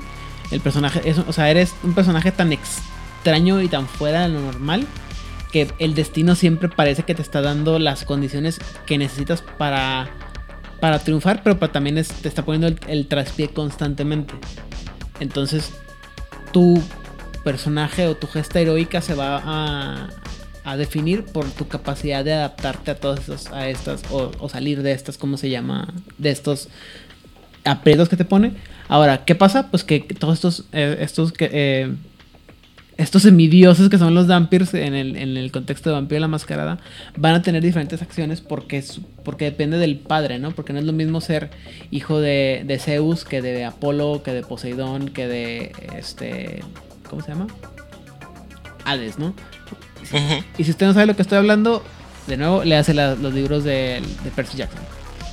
O sea, todas esas historias en las que los personajes tienen algo, algo que los hace diferente y que llama la atención y que en el momento dicen, bueno, yo puedo confiar en esta capacidad mía para hacer esto que me conviene ah, para la historia. Lo que no sé, lo que no me quedó claro es si los puedo, si los tienes los tres siempre o, bueno, o que puedes, o solamente tienes uno para ti. Eh, los que son de tu clan, tienes los tres siempre. por- porque aparte están los genéricos, que esos sí van por puntos. Y esos sí los tienes que este, comprar con experiencia. Ahora, hay una cuestión bien interesante. Eh, técnicamente tú no activas esos poderes. Se activan solos. Y esto significa que hay una, hay una mecánica que me gustó mucho en donde el narrador le ofrece un bit al jugador para activar el poder en un momento que sea poco favorable. Entonces, si tú tienes, eh, por ejemplo, siguiendo con el de los Daeva, tú como jugador puedes decir, entro a la, al bar y en ese momento toda la atención va sobre mí, ¿no? Porque en ese momento quiero llamar la atención. Ah, perfecto. Pero cuando tú estás eh, escapando del banco al que acabas de saltar, que lo que quisiste hacer muy sigilosamente, el narrador te puede decir, te ofrezco un bit a cambio de que en ese momento toda la atención está encima de ti. Entonces tú como jugador lo puedes, este, lo puedes aceptar o lo puedes rechazar. Yo preferiría que no lo pudieras rechazar, que ahí si fuera decisión del narrador. Pero eso es yo como narrador perverso que quiere crearles complicaciones a los jugadores a partir de lo que ellos tienen. Entiendo que eh, los jugadores puedan decir, oye, no quiero que utilices mis armas en mi contra. Entonces, pues ya ahí cada mesa lo decide. Ok. Suena. ¿Cómo se llama? Suena interesante, suena macabro y suena como algo que, que le da drama, ¿no? Y ah, ahora sí, eh, digo, esto sí quiero jugarlo, esto sí lo quiero. Sí me interesa ver cómo me meto esto. Es lo que mencionábamos anteriormente ah, y que creo que mucha gente le dice que le gustó, pero hay gente a la que no le gusta. Este tipo de cosas que fuerzan a que el personaje tenga alguna reacción, alguna ah, comportamiento en el juego, ¿no? O sea, que, o, que haya un reflejo de lo que, de lo que está haciendo para que, mecánico, para que, para que, para que haga algo, ¿no? No nomás el, ah, sí, pues Diego, ¿y qué haces? No, pues llama la atención a todos, ¿por qué? Pues porque sí, ¿no? No, no, o sea, pero dame una razón de por qué estás eligiendo esta, acción, ¿no? O sea, dame una razón y que haya una forma de llevarlo. Eh, un tracking me parece bien, está, está chido. Ah, entonces, ¿qué sigue tan parte de los, este, los Malison se llaman? ¿Cómo? Ahora, si quieren saber también un poco más de los zombies de, de nuestro libro, también en el libro del 2009 de los muertos torcidos, Twisted Dead, eh, The Wicked Dead, Wicked Dead. eh, no, los eh, horrores nocturnos, los muertos perversos. En la última parte también habla mucho de los zombies y sobre otras condiciones que sí son muy aplicables al primer, a la primera edición de Requiem, pero no necesariamente son eh, negadas en la segunda. O sea, tú puedes mezclarlos porque no, no se contraponen y vas a tener un monstruito muy dramático con una historia muy sabrosa y pues la razón por la cual muchos vampiros no les agradan los vampiros porque no están padres o sea sí están bien padres pero no para los vampiros Ok, ah, y eh, voy a preguntar, ¿qué son los Malisons? Las Malisons es la hechicería de sangre de los Tampir. Ok, Eh, para poder usarla tienes que hacerte daño. Tienes que cortarte. qué emo de su parte. Y yo estoy seguro que eso lo vi en Vampire Hunter D. Pero ahorita no sé si es un efecto Mandela. Puede ser. Luego es que también, sí es, insisto, es como el. Son estos como tropos del, del- de la figura del vampiro, ¿no? Porque también estoy seguro que esto lo, lo he visto en, también en, en Blade, en alguna parte de Blade, aunque también estoy seguro que es una. Es como una. am, un efecto Mandela, como dices tú.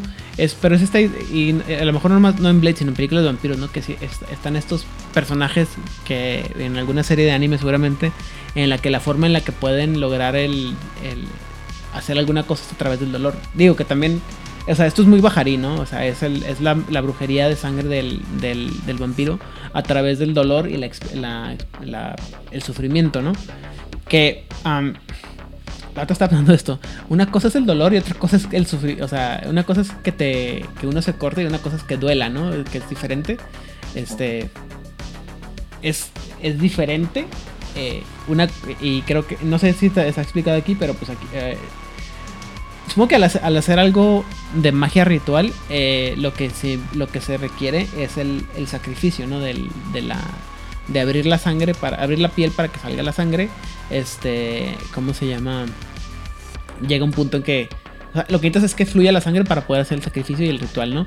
Pero no es lo mismo que buscar que te cause dolor, que es mucho más, este, mucho más difícil. Y eh, consejo de vida del tío Aidan que no está pedido. Si cortan muchas veces en el mismo lugar, se crean cicatrices y eventualmente ya es más difícil y ya no sale del- de ahí la misma sangre.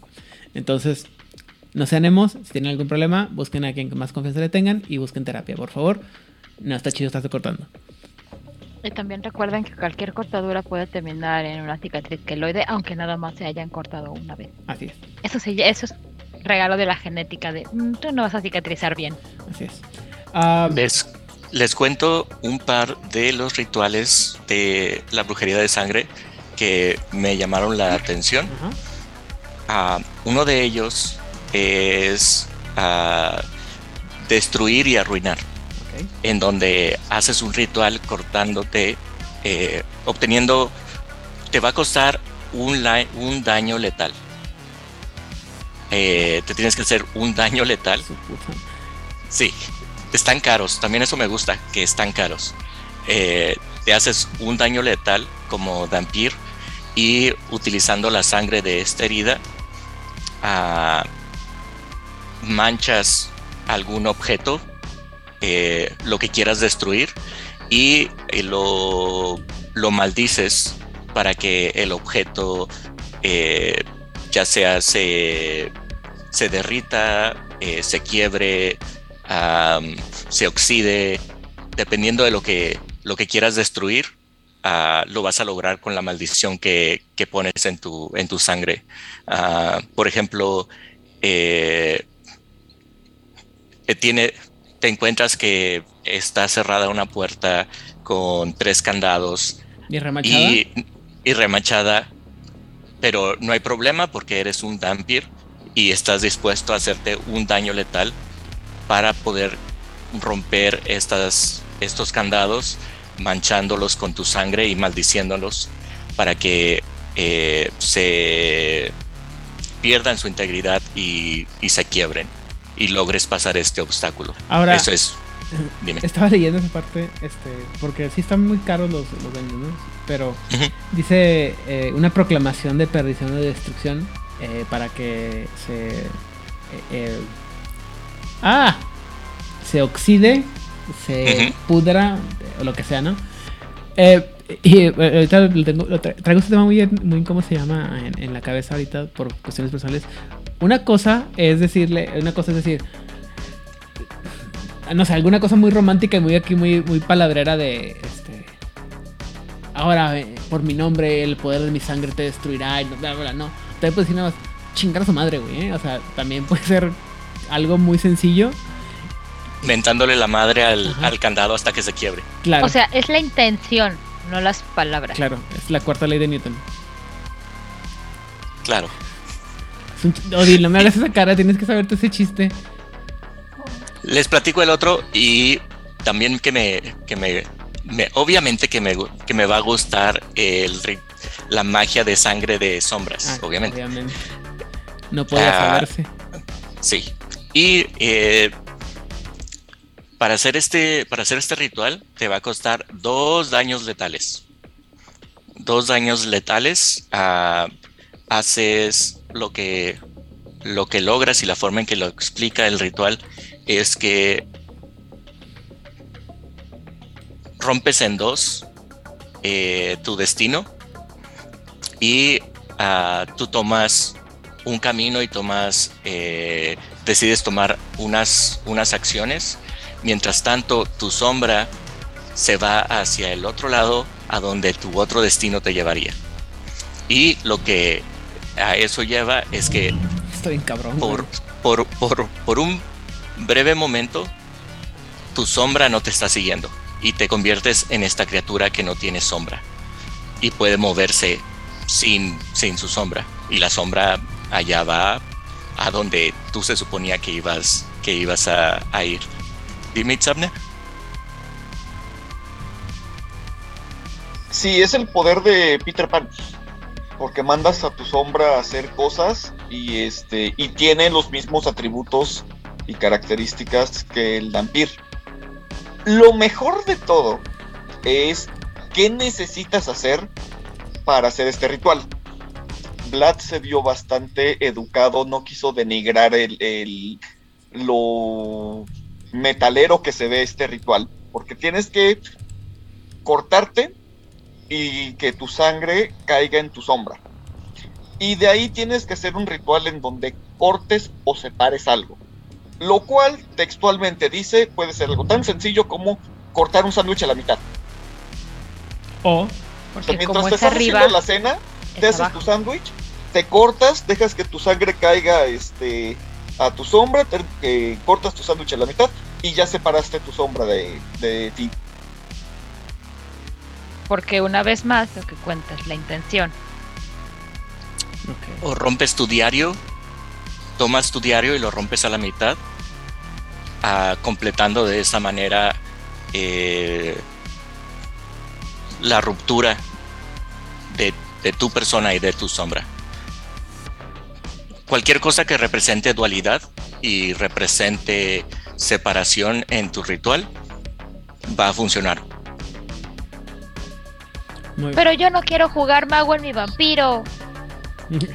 Ah, mi niño, mi, mi dulce niño del verano, ¿cómo te explico? En fin, Me quieres decir que va a haber política en mi juego de vampiros, pero yo no quiero política en mi juego de vampiros. ¿ni drama? No, drama sí. Ah, pensé que querías un juego en el que solamente tú fueras un vampiro para matar cosas. O sea, sí, pero también quiero un poco de drama. Ah, yo pensé que estamos jugando Castlevania Lords of Shadow 2 en Tabletop.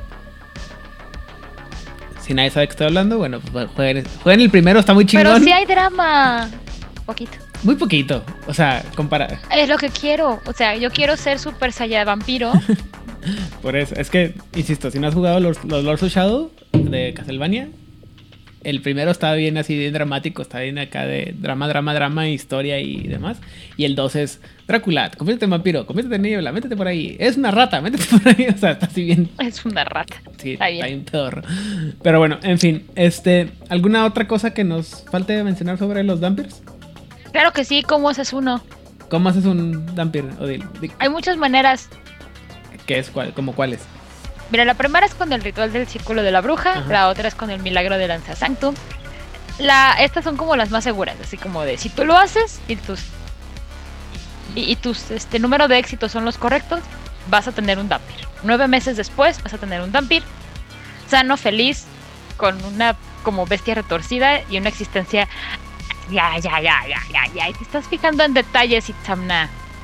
Pero, pero, la gente, los vampiros son criaturas muy ociosas, algunos más curiosos que otros, y dicen, ¿y si agra y si tomo a esta mujer en su noveno día del noveno mes de su embarazo y la abrazo? ¿Cuáles son las posibilidades de que nazca un vampiro? Espera, espera, esta, esta película sí me la sé. El hijo va a terminar siendo vestido en- enfundado de negro yendo a raves vampíricos donde sale sangre de las, de las, ¿cómo se llama? De las tuberías. Ahora, aquí hay una gran diferencia. Ah, Blade fue un accidente. No se estaba pensando en crear a Blade. En este caso, sí se está buscando activamente a una mujer y la vas a abrazar en el noveno día de su noveno mes de embarazo. Recordemos que esto es Requiem. Cosas raras pasan en Requiem. La otra manera, digo, es muy posible, es muy poco probable que hay un vampiro ahí. La otra manera es este que tú tomes sangre, te, te- te saques sangre de, de ti vampiro y se la inyecte directamente al feto. Esto, esto suena a que es el, el método de la Orden del Dragón. Si me preguntan a mí. Estos dos son los métodos como menos seguros, como, como los más ah, de, ay, bueno, alguien me contó que alguna vez lo hizo y pasó. Pero puede pasar. Ok. Es- espérate, esta parte de inyectarle sangre al feto lo he visto también en alguna película, solamente no me acuerdo cuál es en este momento. Eh, Lo he visto en alguna película. Esto, esto es demoníaco y lo he visto en alguna película, no, es que no me acuerdo cuál. Bueno, en lo que Aidan se eh, recuerda esto, les voy a contar qué es lo que pasa cuando una mujer vampiro o una vampira decide que va a quedar preñada para tener a una criaturita de amor. Lo primero que va a pasar es que todos los vínculos sanguíneos que tuviera van a desaparecer. Todos. La segunda, no puede volver a quedar vinculada mientras está embarazada. Tres, no? es inmune a, ¿eh? ¿Por qué no? Porque básicamente, este, toda la, to- toda la biología Ener- vampírica Y toda la va- energía mística se va se hacia va a volcar en que este producto nazca. Todo, No, no, todo, no, espérame, espérame, espérame. todo. ¿No puede ser vinculada o no debe ser vinculada?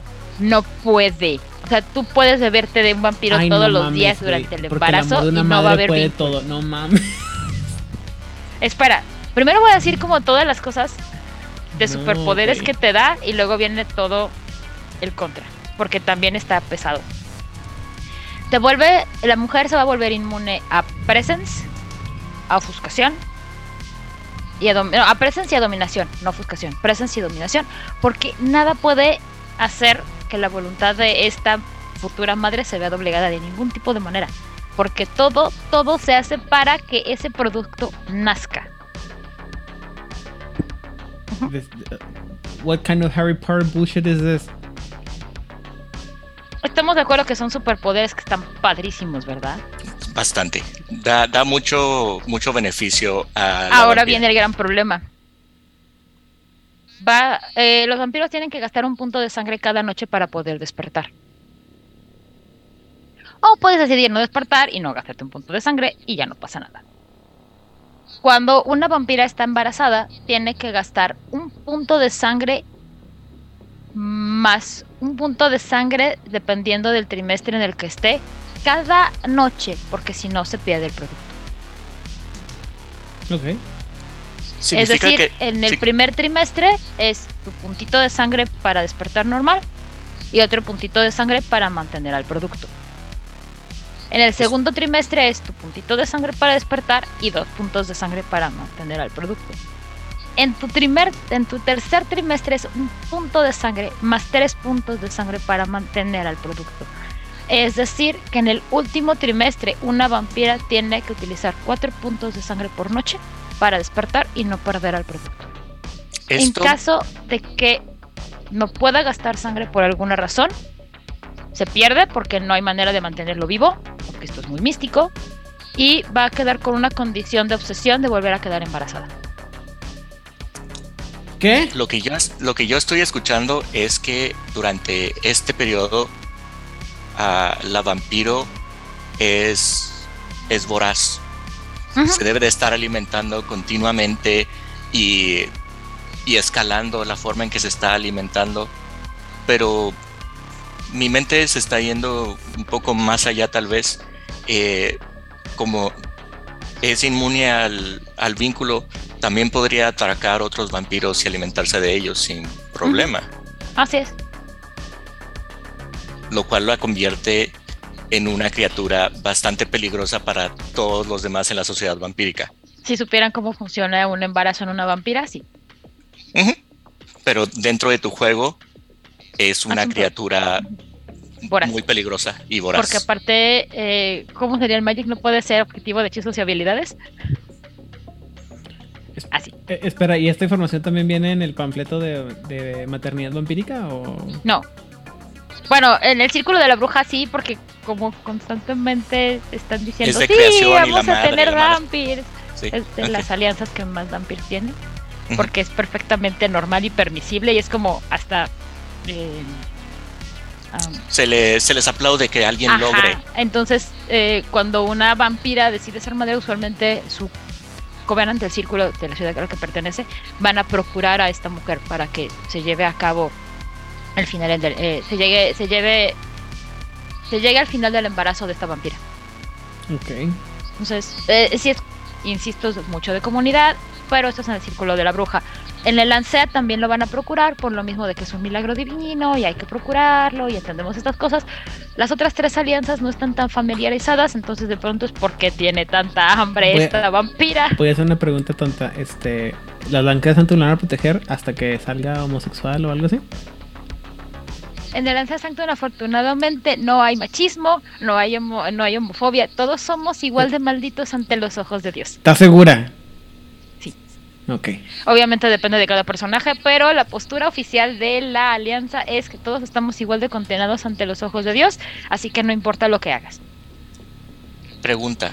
Son horribles personas, pero no tanto. Ajá, no that kind of No son tan horribles personas. No es el tipo Ajá. de horrible persona. Ok. porque aparte ya todos Ah, estamos condenados. Hasta en los monstruos hay niveles. Ajá. Tengo, tengo una pregunta. Eh, bueno, esto que nos acabas de explicar es cómo lo, lo lograría eh, la eh, yendo por la forma, entre comillas, no tradicional, sino místicamente y que cree el, el Dampir en su propio cuerpo. Ah, pero aquí también está abierta la posibilidad a que uno sea creativo y se invente sus formas de hacer sus Dampirs. De porque- hecho, hay dos maneras más. Aparte de como a ver, cuéntame. a ver, abrazar a una mujer, abra- eh, todo eso que dije anteriormente. Uno, un vampiro puede quedar embarazado sin todos los pros que tiene, nada más es como en algún momento, en algún lugar lo colocas y va a crecer, because eres un vampiro. pues, no, no, no hay una razón coherente porque estás jugando un juego de fantasía donde eres un vampiro. Sí, sí. Eh, el parto va a ser un poco doloroso porque el canal de parto va a ser el pene, entonces ese va a ser el único problema, pero todo lo demás no es de ningún problema. O sea. No vas a tener todas las ventajas de una vampira, pero no vas a tener que alimentarte tan vorazmente. Ok. Y la otra es que seas un vampiro que embarazó a una mujer mortal. Y esperemos que no estés muy encariñado con la mujer mortal. ¿Mueren usualmente? Ah, la película de Crepúsculo, ah, Ay, no Dios. sé, la del tercer libro, el Sí. tercer libro, Sí. la- el nacimiento de, de esta criatura bella, hija de Vela y de... ¿Que no, es la, la- la- no se llama Amanecer? Ups. Ay, no, no pidas tanto de mí, no los vi, vi la primera película, no pidas tanto, disculpa. Ok.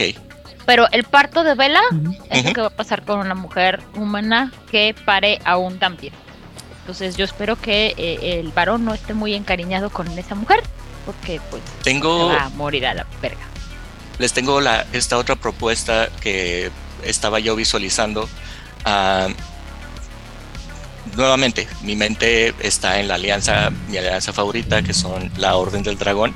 Yo los veo a ellos experimentando, intentando crear sus propios dampers y estaba visualizando a este feto eh, en una mochila eh, como el videojuego este de... Ah, ah, Sí, el, el- el- el último de Kojima. The Strain. sí, Death Strand, no, es Death Death Stranding. Strand- Stranding. Death Stranding. Death Stranding. Ay, tan sí. guapo, digo que. creando creando en una eh, en un en una eh, en un lugar en un laboratorio artificial eh, obtener un feto e inyectarle eh, sangre de vampiro eh, e intentar hacer los experimentos hasta lograr tener a un a un Dampir. No. Sería otra posibilidad. Tienes toda la novida para hacer todos los experimentos que tú quieras. Y puedes tener un narrador más o menos permisivo que te diga, Es que, eh, why not? eh, insisto, es que son. ah, Bueno, fuera de, de lo chido que me parecen algunas de las cosas que están, aquí y fuera de la Harry Potter bullshit que pusieron ahí del amor de una madre y así, este. Aquí no hay amor de madre, o sea, todo eso, todo sí, es. ahí este, está implícito y no manches. En fin, el asunto es este. Se llaman hormonas y funcionan Nah, exactamente. No, no, eso, igual. eso de que te protege de la presencia de la dominación y los Bloodbones son mamadas. En fin, este. Creo que. Pura envidia, Aidan, pura envidia. Creo que tiene mucho que ver con la capa o sea, esta eso sí suena interesante, ¿no? Es cómo sacaste ese Dampier, ¿De dónde lo dónde lo sacaste? ¿Hiciste por otra vez por milagro de obra de Dios Santísimo, el murciélago ma- macabro o la palomita buena onda? ¿Hiciste algún experimento? Este no sé, un ritual sagrado o no santo? O por ejemplo, digo, en el, creo que en no mencionamos si hay alguna versión para perdón, para la ley cartiana, pero yo me estoy imaginando a alguien así de que alguien se avienta un edicto de, de nivel 4 en el que de aquí de, la, de en este en este lugar se respeta la ley, incluso la ley de, lo- de la vida sobre la muerte y en este pinche cuadrito de en este motel rascuache del- de mi territorio, todos los vampiros que tengan que forniquen van a tener hijos, o sea, alguna pendejada así y te abre también las puertas a que cuál, cuál es El libro no dice que no. Y luego te pones a pensar en los, en los Dampirs, por ejemplo. ¿Qué pasa si tienes un Dampir que es un hijo de, de un 7 o de un Belial's Brood o de alguna de esas otras pendejadas que estamos hablando? Eh, no, no menciona, no lo vi que mencionara cuál es la relación que tienen los Dampirs con las Astirges, pero hay muchas cosas interesantes que pueden hacer. Yo lo haría más propenso, así como los Revenant. Revenant, los aparecidos son más propensos a que las estirjas los posean.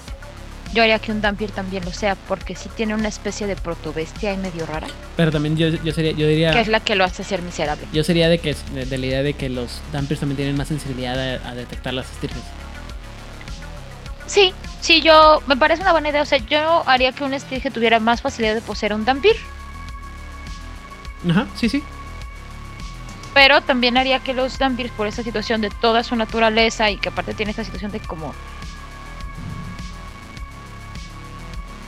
Como. cazadores de vampiros, así como esta vocecita rara, pudieran detectar estirges que están poseyendo humanos. A lo mejor no saben que es un estirge, pero sí podrían decir, hay algo raro en este humano, se siente como un vampiro. O sea, porque siento una bestia en este humano. Mm. Ok. Insisto, o sea, Pero no viene ni... En el libro del 2009 de Los horrores nocturnos, pues no hablan de estirges, que no existían todavía en el canon. Y en este libro no lo hablan, pero no me sonaría desquiciado. y luego también nunca va a salir alguien así como que. Nunca faltará el creativo único y detergente que va a decir: Ah, mi hijo es un Revenant. Nacido de un. Digo, mi hijo es un Dampir nacido de un Revenant. Así como que no mames. Pero bueno, en fin. Seguramente a alguien se le ocurrirá. O sea, la opción. Las opciones. Creo que la sangre no es suficientemente fuerte. Eh, todo se puede. Ah, es que no tiene potencia de sangre, correcto. Tienes toda la razón. Pero se puede hacer muchas cosas. eh, me parece que son interesantes. Y. No sé. eh, tenías toda la razón, Odil. Son muy son espantosos, tenebrosos y son muy interesantes estos vampiros. Las criaturitas. Les dije. Muy bien. Ahora entiendes por qué me enamoré de estas criaturas horribles que hacen el mal. sí, sí, tú eres. Eres única, Odil, definitivamente. Lo tomaré como un halago. Muy bien. Eh, ¿Alguna otra cosa que hay que mencionar sobre los vampiros? ¿No? Muy bien. Pues lo encuentran en los dos libros que mencionamos, los del de Wicked Wicked Dead. Horrors. Night- Ajá, en el de, no, el de Half Damned, que es el del 2017, y en el de Horrores Nocturnos del 2009, ahí pueden encontrar como toda la información para hacer a su Dampir tan dramático y monstruoso como quieran. Muy bien. Eh, Ram, y entonces, gente, habiendo dicho lo anterior. Ah, Odil, saludos y redes sociales. Yo quiero mandar un saludo a nuestros sospechosos de siempre, comunes. Sofía, Edgar, Oliver, Hernán, Camer, Julio, a la gente de Voz Latinoamérica, a la gente de Camarilla México, muchísimas gracias a todos ustedes por poner tiempo de su vida en escucharnos y comentarnos y hacernos notar eh, ideas que a lo mejor no habíamos visto para hacer el mal, digo, para hacer mesas más entretenidas. Muy Que bien. tengan una muy semana. Antes, me gustaría que nos contaran también, eh, así rapidito, dame un concepto de Ghoul, un concepto de Revenant Ah, y un concepto de Dampir. Así de rápido. Sí, Am, yo utilizaría un gol para hacer todas esas cosas aburridas de burocracia que se tienen que hacer de día, que claramente yo como vampiro no puedo hacer, porque las oficinas de gobierno funcionan de 8 de la mañana a 2 de la tarde y claramente no puedo.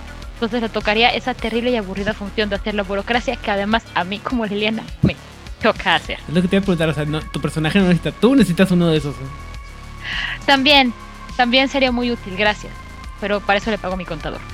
Eh, como Revenant, eh, como todos sabemos, vivimos en un país eh, muy violento, con un montón de lugares muy tristes y muy horribles como las fosas comunes. Y las fosas, este... mm, no son comunes, son las Clandestinas. clandestinas. Ah, uno realmente nunca sabe qué puede pasar ahí, entonces a lo mejor un día una de nuestras personas desaparecidas simplemente despierta una noche y ya no está desaparecido y simplemente empieza a caminar las calles y su familia está muy feliz de haberlo encontrado, solo que regresó diferente. Muy bien. y como Dampir, Como Dampir, híjoles, es tan amplio. Ah, es que son muy bonitos y son muy horribles, perdón, sí me gustan mucho. Pues creo que tomaría, ah, ah, como dije, tuve que leer esto porque además mi personaje de la decidió ser mamá porque necesitaba eso para su existencia vampírica, Círculo de la Bruja, me abrazaron a los 18 años. ¡Ah! Este, pues qué pasaría con la hija de mi personaje, así de voy a crecer con una gangra del Círculo de la Bruja que tiene muchos pedos familiares y realmente me considera su posesión más preciada y es sobreprotectora as fuck. Y yo no quiero crecer en este lugar horrible. Pero mi mami me quiere mucho. O algo así. Perfecto, gracias. Ah, Itzapna, eh, saludos y la misma pregunta para ti. Bueno, saludos a um, la gente de Avalon Roll, eh, Edgar Meritano y por el momento siguen todos. Para Ghouls, ahorita a mí se me ocurrió un Roadie, para los que no sepan que es el Roadie, también conocido como jalacables. Es el que va acompañando a los músicos que prueba el amplificador, que lo conecta, que lo carga. Entonces sería el roadie de un Daeva que tiene aspiraciones de ser estrella de rock y que él está ahí esperando algún día ser abrazado y también ser estrella de rock y que el Daeva nunca se lo permita. Para un Revenant, la verdad no se me ocurre nada. O sea, son interesantes, pero no, igual sería, no sé, eh, la víctima de un vampiro que se me ocurre quizás de un Belial que estuvo eh, torturando a la pobre víctima, no sabía que se podían crear Revenants, entonces se le hizo chistoso dejarle sangre en su boca antes de matarlo, y entonces revive para vengarse. Y para un vampiro estoy igual que Odil, se me, me, me gustaron mucho. Ahorita a mí se me ocurre quizás el vampir de un Nosferatu, que haya sido creado como un peón político que pudiera servirle en la vida, pero quizás fuera un, una- un, un demasiado soberbio para conformarse con un ghoul, entonces quiso tener un, un vampir. Y entonces el vampir tiene como destino eh, matar a los enemigos de su padre y que por ahí más bien él se intente revelar. Es, es lo que se me ocurriría.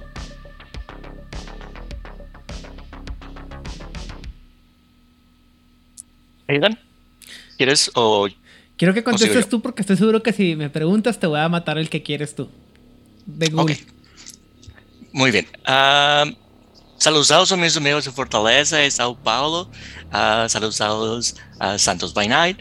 A toda la gente que nos deja sus comentarios en nuestras eh, redes sociales y que no- nos comparten eh, cómo es que ustedes interpretan el Requiem y lo jugaron. Eh, me agradó bastante la, la- el comentario que nos dejó a Jebaudam, eh, que nos comparte cómo ellos tradujeron Dirge, que nosotros llamamos aquí lamento, ellos lo tradujeron como elegía, que es una composición poética en la que se, lamente, se lamenta la muerte de una persona. Eh, y saludos a, Guillermo Moreno, a Adal Wolf, a Hammer, a todos, todos los que nos escuchan cada semana. Y respondiendo mi pregunta de, de ideas y de conceptos, para, para Google se me ocurre Marlena. Marlena es la, la mesera del restaurante de 24 horas que trabaja, que trabaja de noche y es la que eh, sabe quién entra y quién sale de la ciudad en todo momento. Es, es los oídos y los ojos de, de su creador que la tiene ahí para que sea su ah, sirviente espía. Y como mesera tiene acceso a el chisme de la ciudad y escucha lo que todo el mundo está contando. Y es así como se entera de qué ocurre noche tras noche en la ciudad. Para eh, un para un Revenant eh, me gusta la idea de el abrazo fallido. Me gusta la idea del abrazo como, como un accidente. Que eh, un ah, un intenta hacer su primer abrazo y la criatura simplemente no despierta y lo ve como una falla sin saber que le toma dos o tres semanas después para que el cuerpo se despierte en el ataúd y tenga que escapar y tenga que eh, excavar literalmente eh, su cuerpo de la tumba y tenga, tenga eh, su idea y tenga eh, el llamado de tiene que ir a encontrar quien debe de ser su padre. Pero se despierta como un Revenant y siempre tiene eh, esa necesidad de completar su abrazo o sintiendo que le falta esa parte de, de su existencia.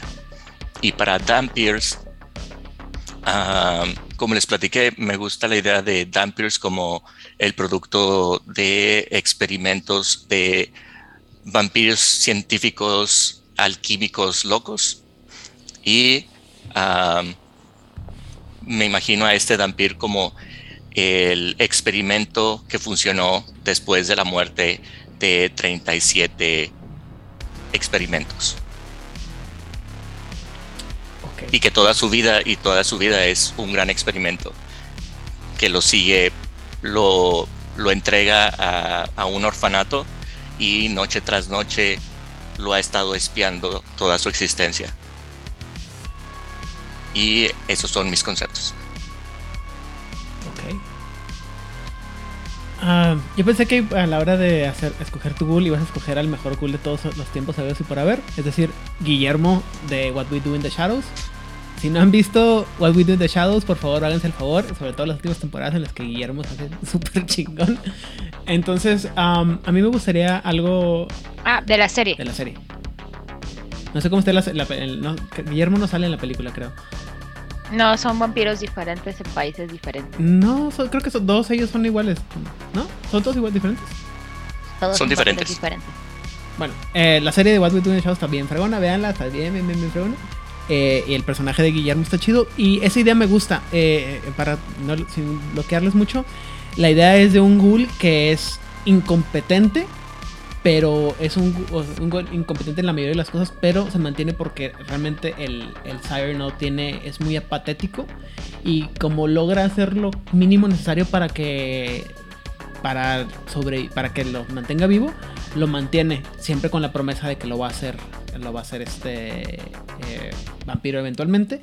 Y los dos también viven en esta situación en las que se odian uno al otro porque uno por un lado porque quiere sabe que lo están lo están manipulando y el otro porque en realidad no, no sabe que no está haciendo nada. Es un ghoul me parece que funciona mucho con esta relación de la, de la dependencia, pero también con la idea de que el eh, de que los dos no se no, en realidad no están forzados el uno al otro, ¿no? Eh, han pasado tanto tiempo entre uno y el otro que saben que eh, cualquier movimiento o sea, se- de separación les va a causar más problemas al uno al otro y no se, no se atreven a romper la relación ninguno de los dos. Eh, sería mi, mi ¿cómo se llama? Mi mi idea de un este de un de un ghoul. Eh, en cuanto se refiere a un Revenant, y dado que Odil me picó el cerebro en la, recordarme que, bueno, a decirme que se explican como la película El Cuervo, eh, yo estaría manejando una historia muy parecida a la que tiene que ver con la segunda película del Cuervo, que es, una, es mi favorita, yo creo que es una por encima de la segunda, en la que es un padre que vuelve a la vida para buscarla a su, a su hijo y volver a, salvarlo ¿no? de la muerte y, noma- y, no- y tiene nomás ese periodo de tiempo para como una noche para volver a salvar a su hijo de la, del, del peligro y al final del día va a morir ¿no? Eh, creo que el twist que yo le daría como porque a mí también me mama el drama es el, el asunto de que al final del día cuando el, el personaje llega a enfrentarse al, al bebé eje se va a dar cuenta que se va a revelar que la historia que él tiene en su cabeza no existe sino que está está siguiendo una, una trama de una película o de alguna serie o de algo que escuchó mientras estaba en este estado de, de semi-muerte y que realmente él no tiene ni hijo, ni familia, ni nadie, o sea, simplemente es un muerto que por alguna razón se levanta y al final del día su, su ¿cómo se llama? Su mini requiem o su pieza es, es una pelea total, completa, absolutamente sin este sin objetivo, es simplemente está ahí para existir. Y finalmente, eh, en cuanto se refiere a, a, a un, a un Dampir, este, uno de mis Dampirs favoritos de toda la historia había por haber es, es Connor, de la serie de Ángel. Sí, todos aquellos que son tan viejos como yo. Y eh, para todos aquellos que no sepan, es, una es un, un niño que es un Dampir, que es robado y llevado a una dimensión paralela este, para regresar como un super cazador y, y, regresa, y dedicarse el resto de su vida a odiar a su padre, ¿no? Y la cosa, el, el twist que yo le daría aquí eh, sería un poco... eh, yo sé que a Audi le va a encantar esta pinche idea, porque obviamente eh, él lo haría al revés, ¿no? O sea, el vampiro está, está siendo preparado para ser... eh, o sea, es...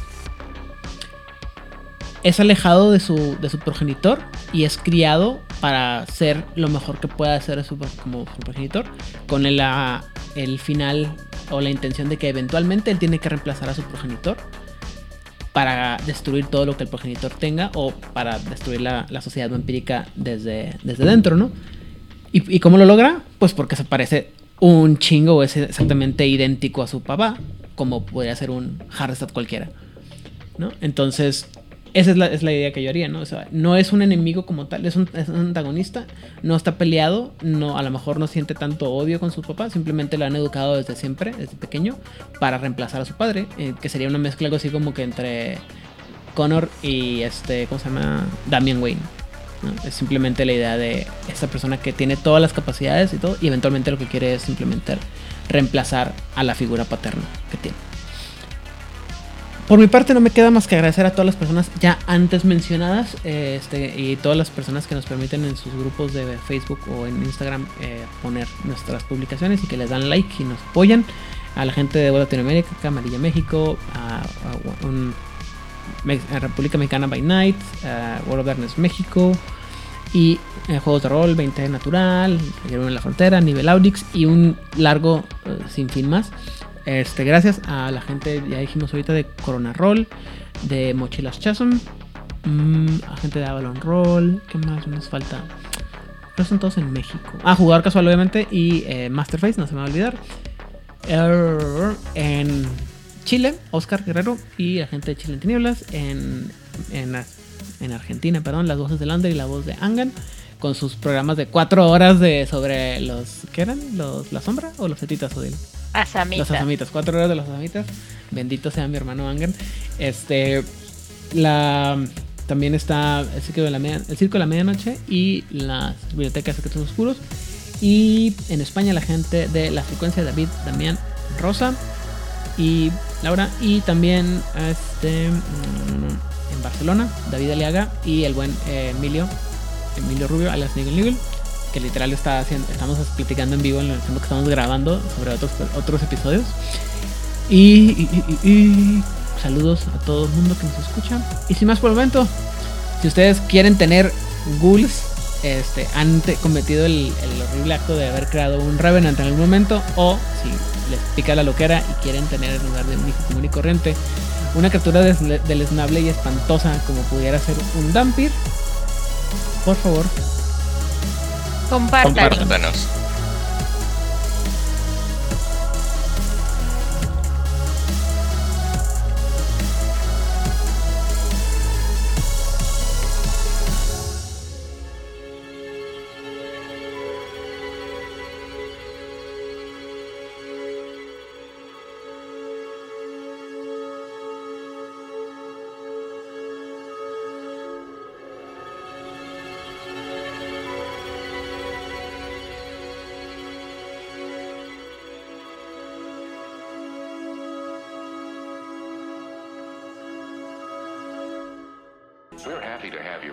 Tonight and hope you'll come back often.